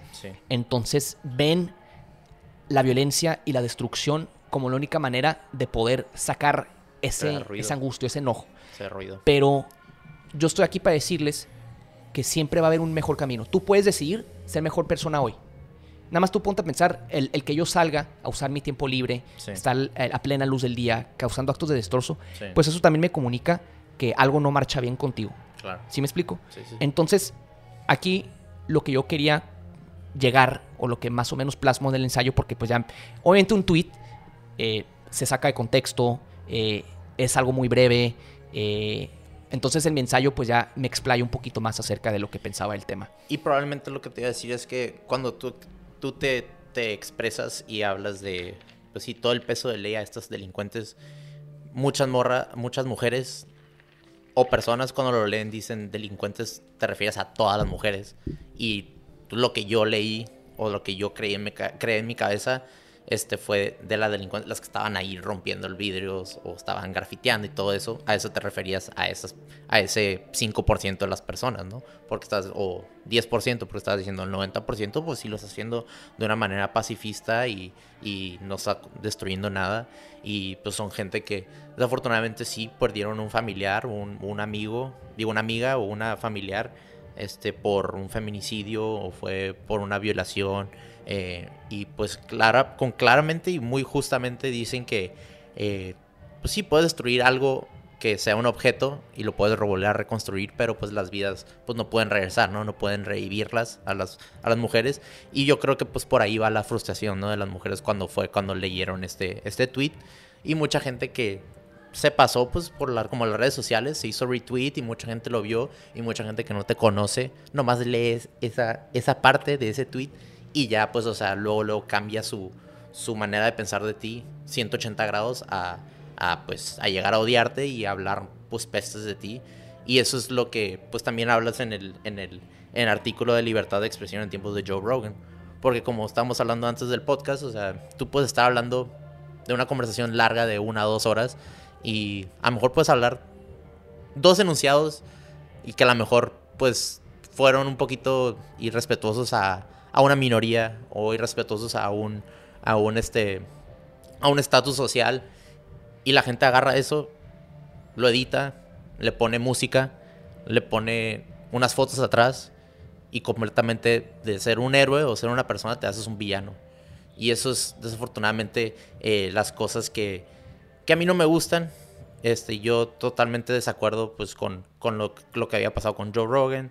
Y también pues este, sin querer queriendo pues te invité el día de hoy a este episodio. Y pues pasó esto muy, muy, muy recientemente. No fue plan con maña de invitarte y hay que hablar de lo que te pasó. Es como que pasó y, y así fue la, naturaleza de las cosas. Eh, yo sé que tú eres una, una, persona muy buena, de muy buenos principios, vienes de una familia eh, con mucha educación, mucha ética, moral. Este, sé que respetas a las mujeres. Este, yo cuando leí eso dije, de que le va a ir poquito mal, porque pues esas palabras que usó, pues dices, o sea, gente que no te conoce luego, luego brinca, ¿no? Y, en las redes sociales es muy fácil brincar. O sea, es de que estás, es una facilidad tan cabrona nomás poner de que tus dedos y picarle en y ya. Pero si tú la ves en persona física y hablar como hablas en Twitter, creo que mucha gente no, no lo haría, ¿sabes cómo? Y eso es como que a veces lo de las redes sociales que eh, deberíamos de, quitar y tener este tipo de conversación para que realmente te, puedan escuchar eh, las mujeres o las personas que te criticaron ese tweet. Y es, es admirable pues que, estemos hablando de eso y, y, tú comentando que, o sea, pues sí, es, es, tu idea, es tu expresión, pero tú no estás en, en Twitter para... Eh, para para ver qué piensa la gente de ti y, tú como que crear una imagen o una máscara. Soy Roberto Quijano, hay veces que pues, tengo ideas y hay unas ideas muy grandes que me hacen retweet, como cuando escribí en el, en el, para el frontera o para, para los que mandaste los correos y fue una idea que lo, estabas así como, como lo escribiste en Twitter, ¿no? O sea, pues fue el de Ayotzinapa y pegó y hizo mucho ruido y te ayudó y te abrió muchas puertas. Hay veces que, pues hay veces que hablas y probablemente unas cosas pues van a van a, van a crear este ruido, pero del, del lado negativo, ¿no? Pero es, es, parte, de, es parte de la vida y, y este, eh, reconocer que pues, pudiste haber usado mejor vocabulario, es con eso, pues la gente ojalá que escuche, ¿no? Definitivamente, si tengo en mi vocabulario palabras como deleznable, creo que puede haber sido mucho más variado, mucho más generoso. Pero mira, Dani, eh, creo que ya conforme crezco me, y conforme maduro, me voy dando cuenta de mi responsabilidad. Con mis palabras, el asumir responsabilidad 100% por lo que pasa en mi vida. Todo lo que pasa en mi vida, yo asumo responsabilidad. Jamás voy a culpar a una persona eh, de, lo que ocurre en mi vida. Porque de alguna manera eso es admitir que yo estoy en control. Y si estoy en control, siempre puedo decidir tomar eh, mejores decisiones. Pero regresando un poco al tema acerca de, de una persona. Mira, el tema, las redes sociales, todo es blanco y negro eres pro-Trump, anti-Trump, eres eh, pro-Putin, anti-Putin, eh, no hay lugar para matices. Y de la mano de esto tenemos esta idea de que el error o la equivocación, un solo error, puede manchar por completo una reputación. Por ejemplo, yo ahorita que estaba caminando ayer por, por este corredor, por Paseo de los Héroes, donde se dieron las manifestaciones, me llamó la atención dos cosas. Me llamó la atención ver la estatua de Lincoln grafiteada y la estatua de Cotemoc, por dos razones muy diferentes. Lincoln fue presidente de Estados Unidos en el siglo XIX. A él le tocó la abolición de la esclavitud. Entonces, cuando él llega a la presidencia, todavía existían los esclavos. Eh, había una guerra civil en Estados Unidos. Y él, en su contexto, le tocó liberar a los esclavos. Fue liberar a los esclavos en un ambiente de total adversidad, en un ambiente donde la mitad del país se quería separar porque querían preservar la esclavitud. Entonces, eh, en particular esa estatua de Lincoln, según yo nos la regala el gobierno de Estados Unidos, pues conmemorando, obviamente, uno de sus personajes históricos más importantes. Y nosotros le eh, dimos un, este, un héroe mexicano, ¿no? Exacto. Para, una estatua. Ajá, exacto. Entonces, eh, pues lo que representa Lincoln para la libertad de la humanidad, hombres y mujeres. Entonces, pues me llama la atención que incluso no se pueda reconocer una figura así. De hecho, ha habido intentos por, de alguna manera, revisar la historia de Lincoln, porque Lincoln, pues en el siglo XIX, pues podrás estar de acuerdo. Si hablas con tus abuelos, pues tienen ciertas opiniones de los temas que quizá ya pensamos diferente en torno a minorías, en torno a mujeres y demás. Y pues en el caso de Lincoln, pues tenía también sus opiniones que pues no eran perfectas. Entonces eh, la gente saca de contexto y usa una frase así como, ah, Lincoln opinó esto acerca de los afroamericanos, por lo tanto tiene que ser cancelado. Pues a mí me parece un grave error, porque si pones las cosas sobre la balanza, sus aportaciones, sus defectos y demás, son mucho más las cosas buenas que las malas. Y en el caso de Cuauhtémoc, pues también me llama la atención, porque pues Cuauhtémoc fue el último emperador eh, azteca con los españoles, y fue pues víctima obviamente de, todo esto, de esta guerra. Eh, y el hecho de que, pues de alguna manera, Cuauhtémoc pues es un símbolo de la resistencia indígena y demás. Y el que también eh, no seamos capaces de reconocer eso, pues a mí me preocupa porque no tenemos memoria histórica. Y si no tenemos memoria histórica, pues no sabemos de dónde venimos, eh, no sabemos quiénes somos, hacia dónde vamos. Entonces, mira, yo en todo esto, por supuesto que yo quiero un país mucho más seguro para todos, para hombres y mujeres. Eh, y en este caso es un tema bien complicado. Digo, mira, en el caso del tweet yo asumo total responsabilidad. Espero que la gente cuando me vea en la calle, pues digo, yo los voy a tratar con total cordialidad. Eh, yo soy sumamente respetuoso de todos. Jamás de mi parte va a haber una agresión, eh, ni mucho menos. Y ahora sí que yo pongo mis talentos en la mesa para seguir ayudando. Es lo que he venido haciendo, es lo que voy a seguir haciendo. Eh, me voy a tomar un break de Twitter. Me gusta mucho, pero como te decía antes, creo que yo ya me sentía como en un impasse en el sentido de que ya no le veía tanta utilidad, ya no veía que estaba em, aportándome tanto. Entonces, pues esto quizá fue la gota que ramó el vaso. Quizá esto ahorita es eh, pues algo todavía un tema candente. Em, pero, pues digo, yo estoy tranquilo. Yo le doy la vuelta a la página. Yo no le guardo rencores a nadie. A las que me criticaron, pues eh, yo recibo sus críticas con mucha, con mucha racionalidad, con mucho entendimiento, empatía. Yo entiendo la situación, la frustración y solamente les pido que esos esfuerzos, esas energías que yo vi ese día, que también se canalicen para cosas como ponerse a construir, ponerse a construir el futuro que ellos quieren.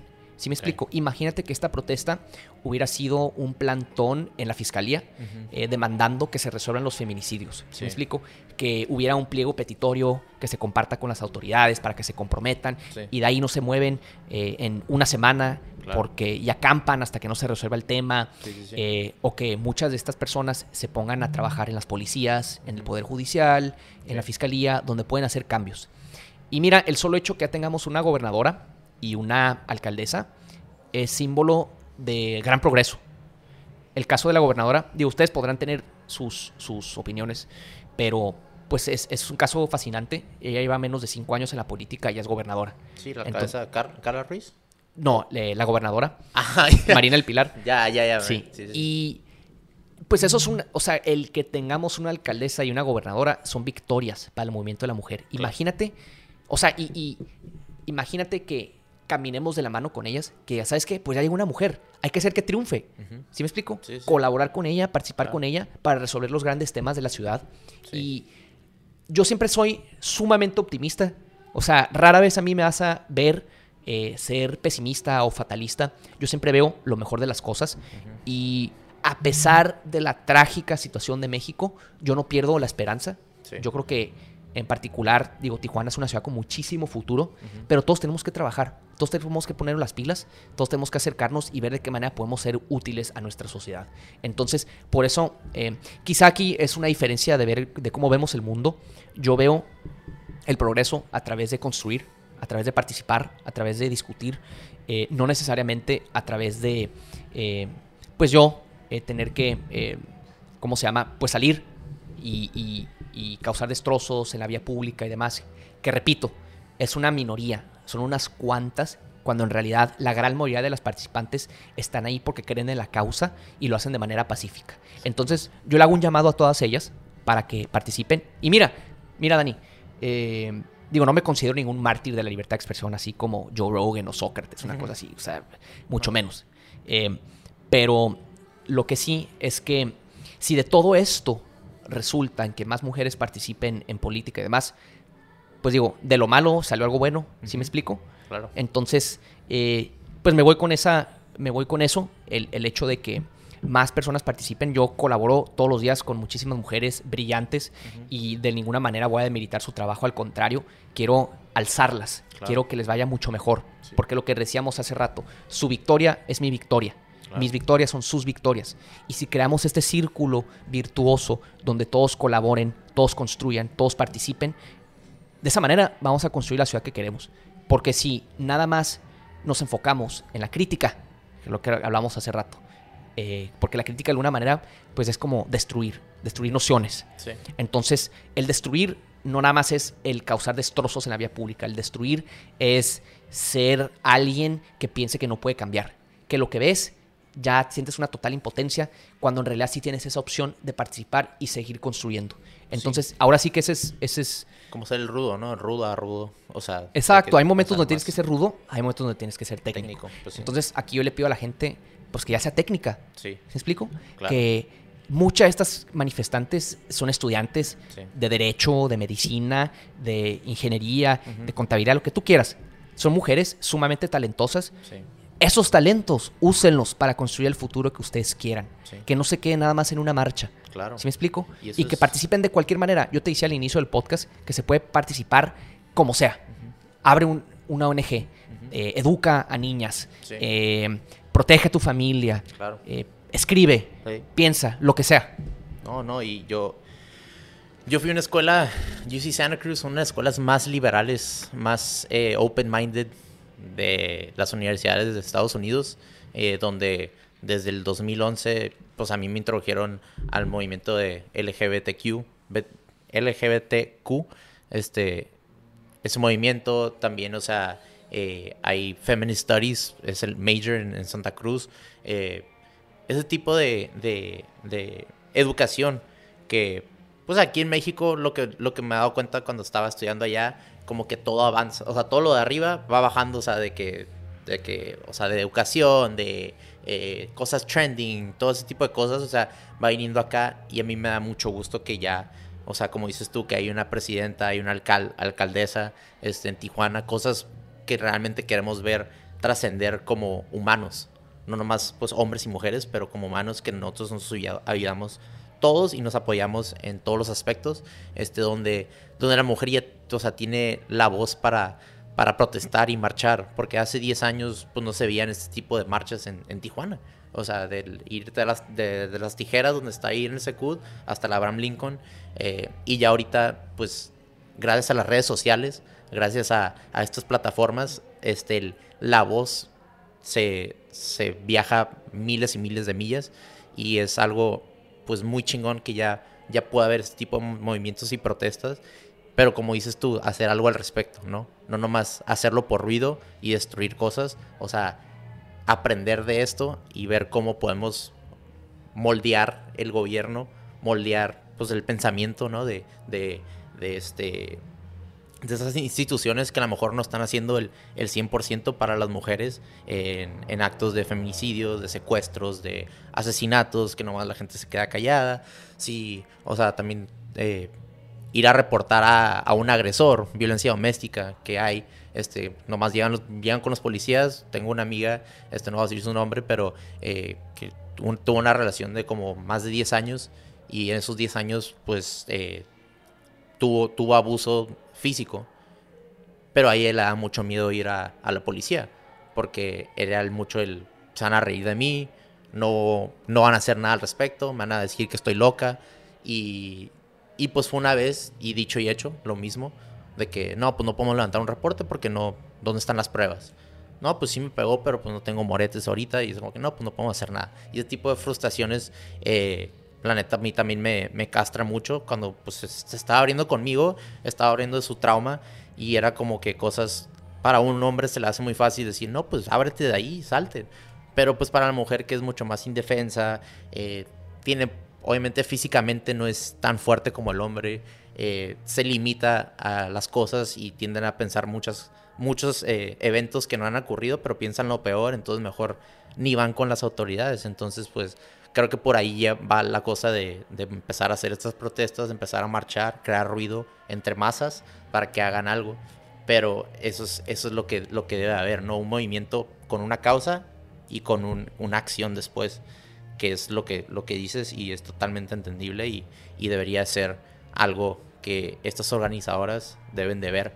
Eh, yo, de hecho, antes de, de, venir aquí, pues te dije que, que si, si estabas cómodo al, hablar y, y, está bien, es totalmente entendible si ahorita está muy, muy arduo, muy caliente el, el, el, tema y me dijiste, no, o sea, carnal, que hay que cotorrear y, y este, que la gente me escuche mi, mi approach a este, a este tweet que hice y mi, mi manera de pensar y te lo agradezco un chingo que pudiste compartir tu, tus pensamientos y ojalá que mucha gente se pueda informar y, y este, que ya cambie probablemente un poquito más la percepción de ti que nomás leer dos, dos frases y ya hacer todo tu currículum de, de una persona mala, ¿no?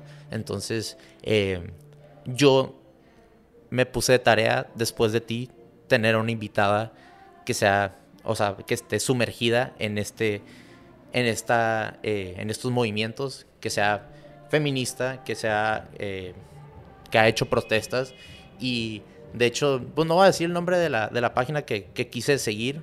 Eh, pues la seguí ayer para, probablemente hablar con los organizadores o hablar con la gente que, que, que, es parte de esa página para probablemente invitarlos. Claramente, pues eh, alguien que es feminista y es sumergida en eso, pues de un hombre mandarle mensaje o seguirlo, pues yo creo que se siente atacada o a lo mejor por algún trauma, algún evento que ha vivido, pues eh, si la sigo en esa página, mejor dice, ah, pues este hombre qué pedo, me quiere tirar la onda o me quiere, me quiere invitar a este podcast para hacerme sentir pues inferior a él o algo así. Eh, pues ayer la seguí y hoy me metí en la mañana para realmente mandar el mensaje de, oye, pues yo soy el Border Kid, me llamo Daniel Cuadras, este, invito a gente de mi plataforma para crear conversaciones y realmente me intriga mucho este, este tipo de marchas y quiero saber cómo hacen, cómo las organizan, eh, cuáles son sus pensamientos, tocar temas que, que varia gente, como, como dices tú, hay gente que va a la marcha pero nomás va por, por el ruido y no sabe realmente por qué está marchando, a lo mejor no vivió un evento ocurrido pero está apoyando, pero también que sea parte de y informar. Y pues iba a mandar ese mensaje y, y le hago search en Instagram y ya no lo encuentro. Y pues me bloquearon.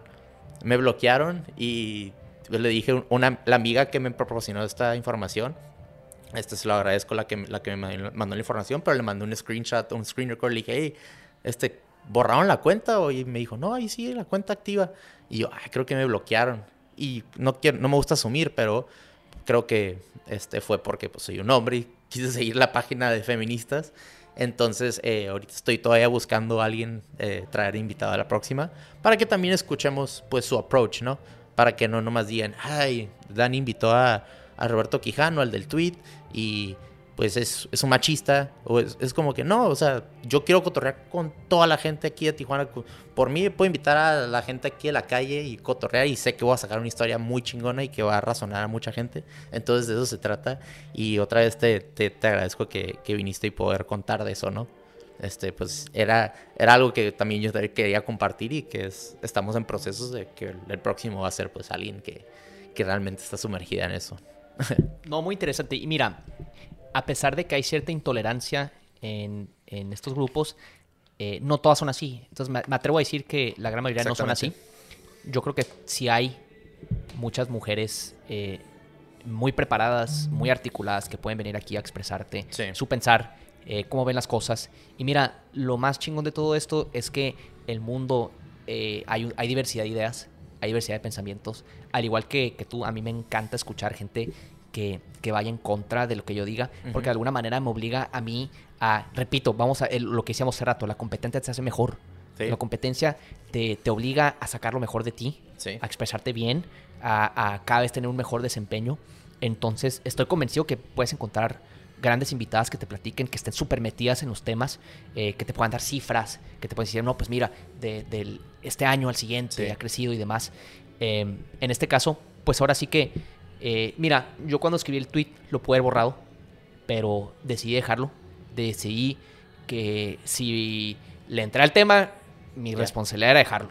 Ya sabes, como decía, la, la palabra escrita es texto vivo. Lo vivo tiene que vivir. Entonces, ahí se quedó Ahí la gente escribió lo que tuvo que escribir. Em, y pues ya, ¿qué te digo? Ahora sí que me toca vivir con esa responsabilidad. Si la gente, eh, pues luego quiere seguir escuchando mi mensaje o quiere seguir escuchando lo que digo, pues está muy bien. Si no, también lo entiendo. Em, ahora sí que este es el precio de vivir en una sociedad tan conectada como las redes sociales. Repito, esto si hubiera sido una carnazada, es un comentario y, la palabra hablada desaparece, al menos que la grabes. En este caso, como lo escribí, pues ahí quedó para siempre. Un screenshot eh, y lo que sea.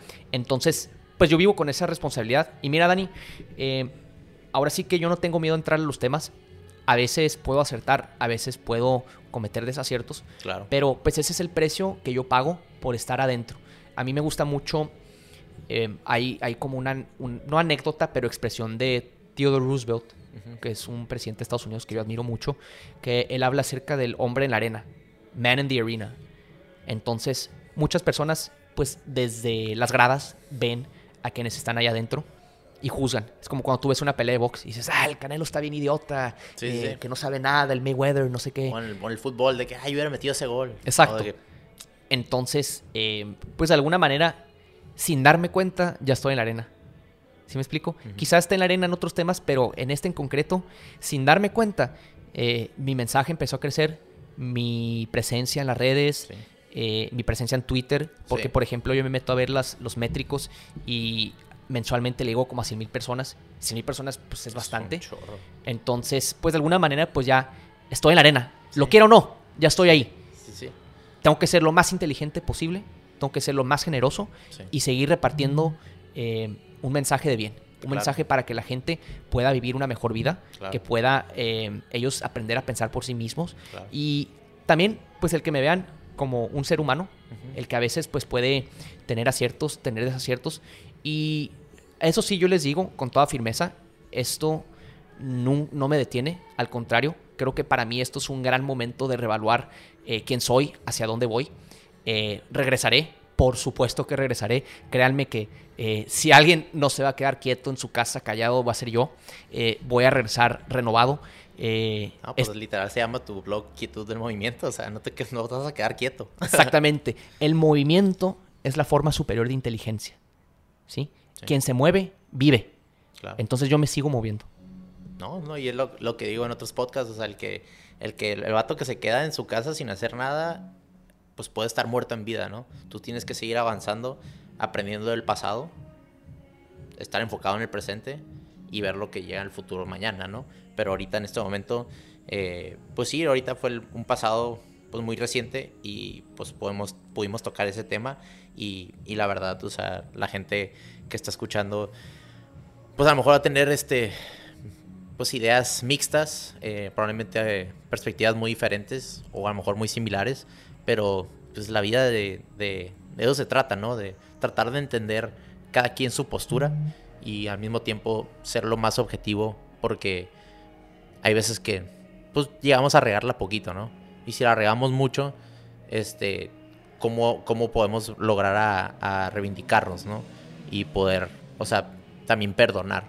Hay mucha gente que pues yo trabajo en, una agencia donde, donde a lo mejor pues morros entre 14 y 19 años son agresores. Eh, a lo mejor eh, secuestran, perdón, este, asaltaron un, 7-Eleven, se robaron un carro, se metieron en una pelea, eh, a lo mejor abusaron de su, de su, de su hermana menor, pero no le quita el hecho que sí la regaron, pero también tienen una segunda oportunidad o sea, hay mucha gente que, pues sí, un agresor siempre va a ser un agresor. O un asesino siempre va a ser un asesino. O alguien que la, que la caga, la cagó, la va a cagar siempre. Pues, o sea, no, o sea, tenemos que cambiar también y mejorar ese tipo de mentalidad donde, pues, todo el mundo estamos aquí eh, como comunidad y va a haber, pues, es como se dicen en inglés, bad apples y good apples, pero esos bad apples que se están pudiendo más y más y más, pues si logramos rescatarlos poquito y sacarlos y meterlos a las buenas manzanas, o sea, y se empieza a nutrir de buenas, de buenas personas, pues eso es lo bonito de la vida, ¿no? O sea, no nomás rechazar y cancelar a las personas por siempre indefinitivamente. Y es lo que a veces pues me cuesta y me, y me frustra que, o sea, hay gente que dice, no, ese vato es caso perdido. Carnal, escúchalo, escucha de dónde viene. escucha su, su, su historia, la vida, probablemente puedas razonar algunas cosas con él y hasta impactarte que piensa muy, muy similar a ti. Pero hubo un evento en la vida que pasó de instante, de impulso, que a lo mejor sí la, la acabó muy duro y él, esa persona la va a vivir por siempre. o sea, no es como que se, se, olvida, tiene Alzheimer y ya se lo olvidó. O sea, él trabaja día a día o ella trabaja día a día con lo que hizo y pues, perdonar, ¿no? Es lo que también me gustaría, pues, de mucha gente. Así es, Dani. No, yo te agradezco muchísimo el espacio. Tú me mandaste un mensaje ayer diciendo como, oye, pues entiendo cómo está la cosa. Si quieres cancelar, eh, no hay bronca. De cualquier manera, el espacio sigue abierto. Yo te tomé la palabra porque repito, yo soy 100% responsable por todo lo que pasa en mi vida. Yo no voy a esconder mi cabeza como una avestruz, sino que eh, ahora sí que yo doy la cara siempre, siempre. Nunca me voy a esconder. Bueno. Porque yo quiero estar siempre al aire libre. A mí no me importa estar allá afuera, que hablen de mí, que me critiquen. Es parte de mi labor. Yo he decidido participar activamente, yo he decidido estar allá afuera. Te digo, quizá inevitablemente ya estoy en la arena. Y pues sí, entonces te agradezco muchísimo el que el que me hayas abierto el espacio, a pesar de la situación, porque esto no fue planeado, o sea, los tiempos, pues ya me tenías invitación desde hace varias semanas y se dio. Sí, no, y pues esto, ¿ah? aunque la gente no nos crea, dice, ay, pura madre, esta madre fue plan con maña, les puedo mandar el screenshot de cuando me mandó mensaje. Yo le mandé el primer mensaje al Roberto de que cuando empecé el, el, proyecto y dije, a ver, ¿cuándo le caes? No, estaría perro en un futuro. Y luego me mandó mensaje después, me dijo, hey, felicidades tu proyecto, ahí va, güey. De que a ver cuándo me invitas. Y yo, ah, de que como que ya vio que, que hay, hay, hay gente siguiéndolo y también le está gustando. Entonces, de eso se trata, carnal. Y, y la neta, te, te, agradezco otra vez que pudiste venir. Em, pero como, como digo, ¿no? Este. Eh, todas estas cosas, o sea, la mejor manera es creando una conversación con el uno al otro. Como dices tú en, la, CNN, en Fox, en, en noticiero, milenio, o sea, la gente nomás habla 10, 15 minutos y la gente pues retiene la información de, de esa persona y piensa, ya crea un perfil detrás de esa persona nomás por 15 minutos de hablar. Y siento que en un formato de un podcast pues o sea, logras entender sus approaches, la manera de que piensa la persona y lograr entender pues, ah, pues, a lo mejor no lo hizo, o sea, con, con maldad, o sea, fue como que su pensamiento porque es, es esa persona Roberto Quijano y tiene fundamentos, tiene principios, lee cosas y pues eso es lo que está pensando. Y, no estoy diciendo que está bien, pero es su manera de pensar y es, es totalmente respetable. Se respetan las, opiniones, ¿no? Así es, Dani. No, pues te quiero dar las gracias, en serio, por el espacio. Eh, digo, creo que la mayoría de la plática fue en torno al libro, mi trayectoria y demás, pero naturalmente tenemos que tocar este tema. Claro. Ahora sí que yo voy a continuar. Eh, di la vuelta a la página eh, me enfoco en lo que tengo allá afuera ocurriendo. Tengo miles de problemas en la cabeza. Este, pues es uno más. Pero pues ahora sí que yo recibo todo lo que me manda el destino. Amor fati, como decía Nietzsche. El amor al destino, lo que te arroja el destino. Y pues es así, yo recibo lo que me mande la vida y pues adelante, adelante, que la vida continúa. Y este, y, algún futuro proyecto que tengas ahorita en mente, eh, algo que se pudiera saber por ahí, o, quieres quedar, dejarlo en secreto. Pues mira, me gustaría seguir escribiendo. Ojalá para finales de año ya publique mi segundo libro. Oh, wow. Lo que quiero hacer es los ensayos que estoy publicando en Substack, compilarlos y, que sean un libro. Entonces, eh, de manera indirecta, pues estoy escribiendo mi segundo libro. Eh, seguir metiéndole al podcast, seguir participando. Yo sigo buscando espacios, claro. Eh, entonces, seguir construyendo. Esa, es, ahora sí que mi conclusión, seguir construyendo, ver en qué espacios yo puedo tener un, algo positivo. Y pues adelante, a mí me emociona muchísimo la vida. Te digo, para mí es un gran viaje, es una gran aventura. Estoy rodeado de personas bien interesantes. Eh, entonces, pues mi labor es alzar a la mayor cantidad de gente posible. De esa manera, pues te alzas tú también. No, claro. Y, este, te iba a decir que también eh, está bien perro, o sea, agarrar todos tus artículos y juntarlos en un libro porque pues es literal tu manera de pensar, pero diferentes temas que tocas. Entonces, también la gente, hay mucha gente que se abruma a leer de nomás de un tema completo, no sé, 300 hojas, pero si tú pones diferentes ideas, pero chiquitas, o sea, es, es fácil de consumir cuando lees y al mismo tiempo como que alcanzas a tocar varios temas que vas aprendiendo durante el transcurso de, de la vida, de la política. Entonces, este, siento que pues, te va a ir va a ser un exitazo ese libro. Y pues este, el, el libro que sacaste de Política con propósito, pues sí lo quería leer y te, quería, te lo quería comprar, pero la neta me, me sorprendiste con, con darme un, una copia el día de hoy, porque siempre te decía, güey, lo quiero comprar, ya salió, y tú sí, pero está, estamos esperando lo del e-commerce todavía, pero cuando, cuando se arme te aviso. Y la neta, pues yo también pues, procrastiné de que comprarlo, pero pues el invitarte y, traer este libro, la neta te lo agradezco un chingo. Se llama Política con propósito, para que lo vean, ahí está. Y no, pues otra vez, gracias por venir y compartir tu historia, compartir tus ideas, tu manera de, de pensar y ojalá que, que, mucha gente lo escuche. Gracias por escuchar a toda la raza. Eh, en redes sociales, bueno, ahorita las que estás activas, ¿cómo te podemos seguir? Mira, me pueden encontrar en Instagram como Roberto Quijano Luna, en Twitter como Roberto Quijano L, aunque pues por el momento me di una vacación de Twitter hasta nuevo aviso. Y en Substack me pueden encontrar eh, quietudmovimiento.substack.com, ahí es donde publico mis textos en formato largo. Entonces, pues ahí. Y te puedes suscribir a esos, ¿no? Sí, exacto, exacto. Pueden a mi boletín y les llega su blog semanal. Porque yo me suscribí y la neta, pues el de Tijuana será la siguiente. Singapur o Calcuta es de mis favoritos. Libertad de expresión en tiempo de Joe Rogan. Destruir la ideología. Son, o sea, son muy buenas, eh, buenos temas que hoy en día pues estaban ocurriendo en todo el mundo y no hay mejor persona o amigo que pueda expresarse de esas ideas como el Roberto, mi buen Bobby. Y la neta, este, están, están muy chingonas. Hay mucha gente que pues a lo mejor pueda criticar de 5 de 10, pero pues esos ya son vatos que escriben a lo mejor todos los días como el Roberto, pero a mí me encanta. La neta, pues este, síganlo por ahí. Y a toda la gente que llegó a terminar este podcast, se los agradezco mucho.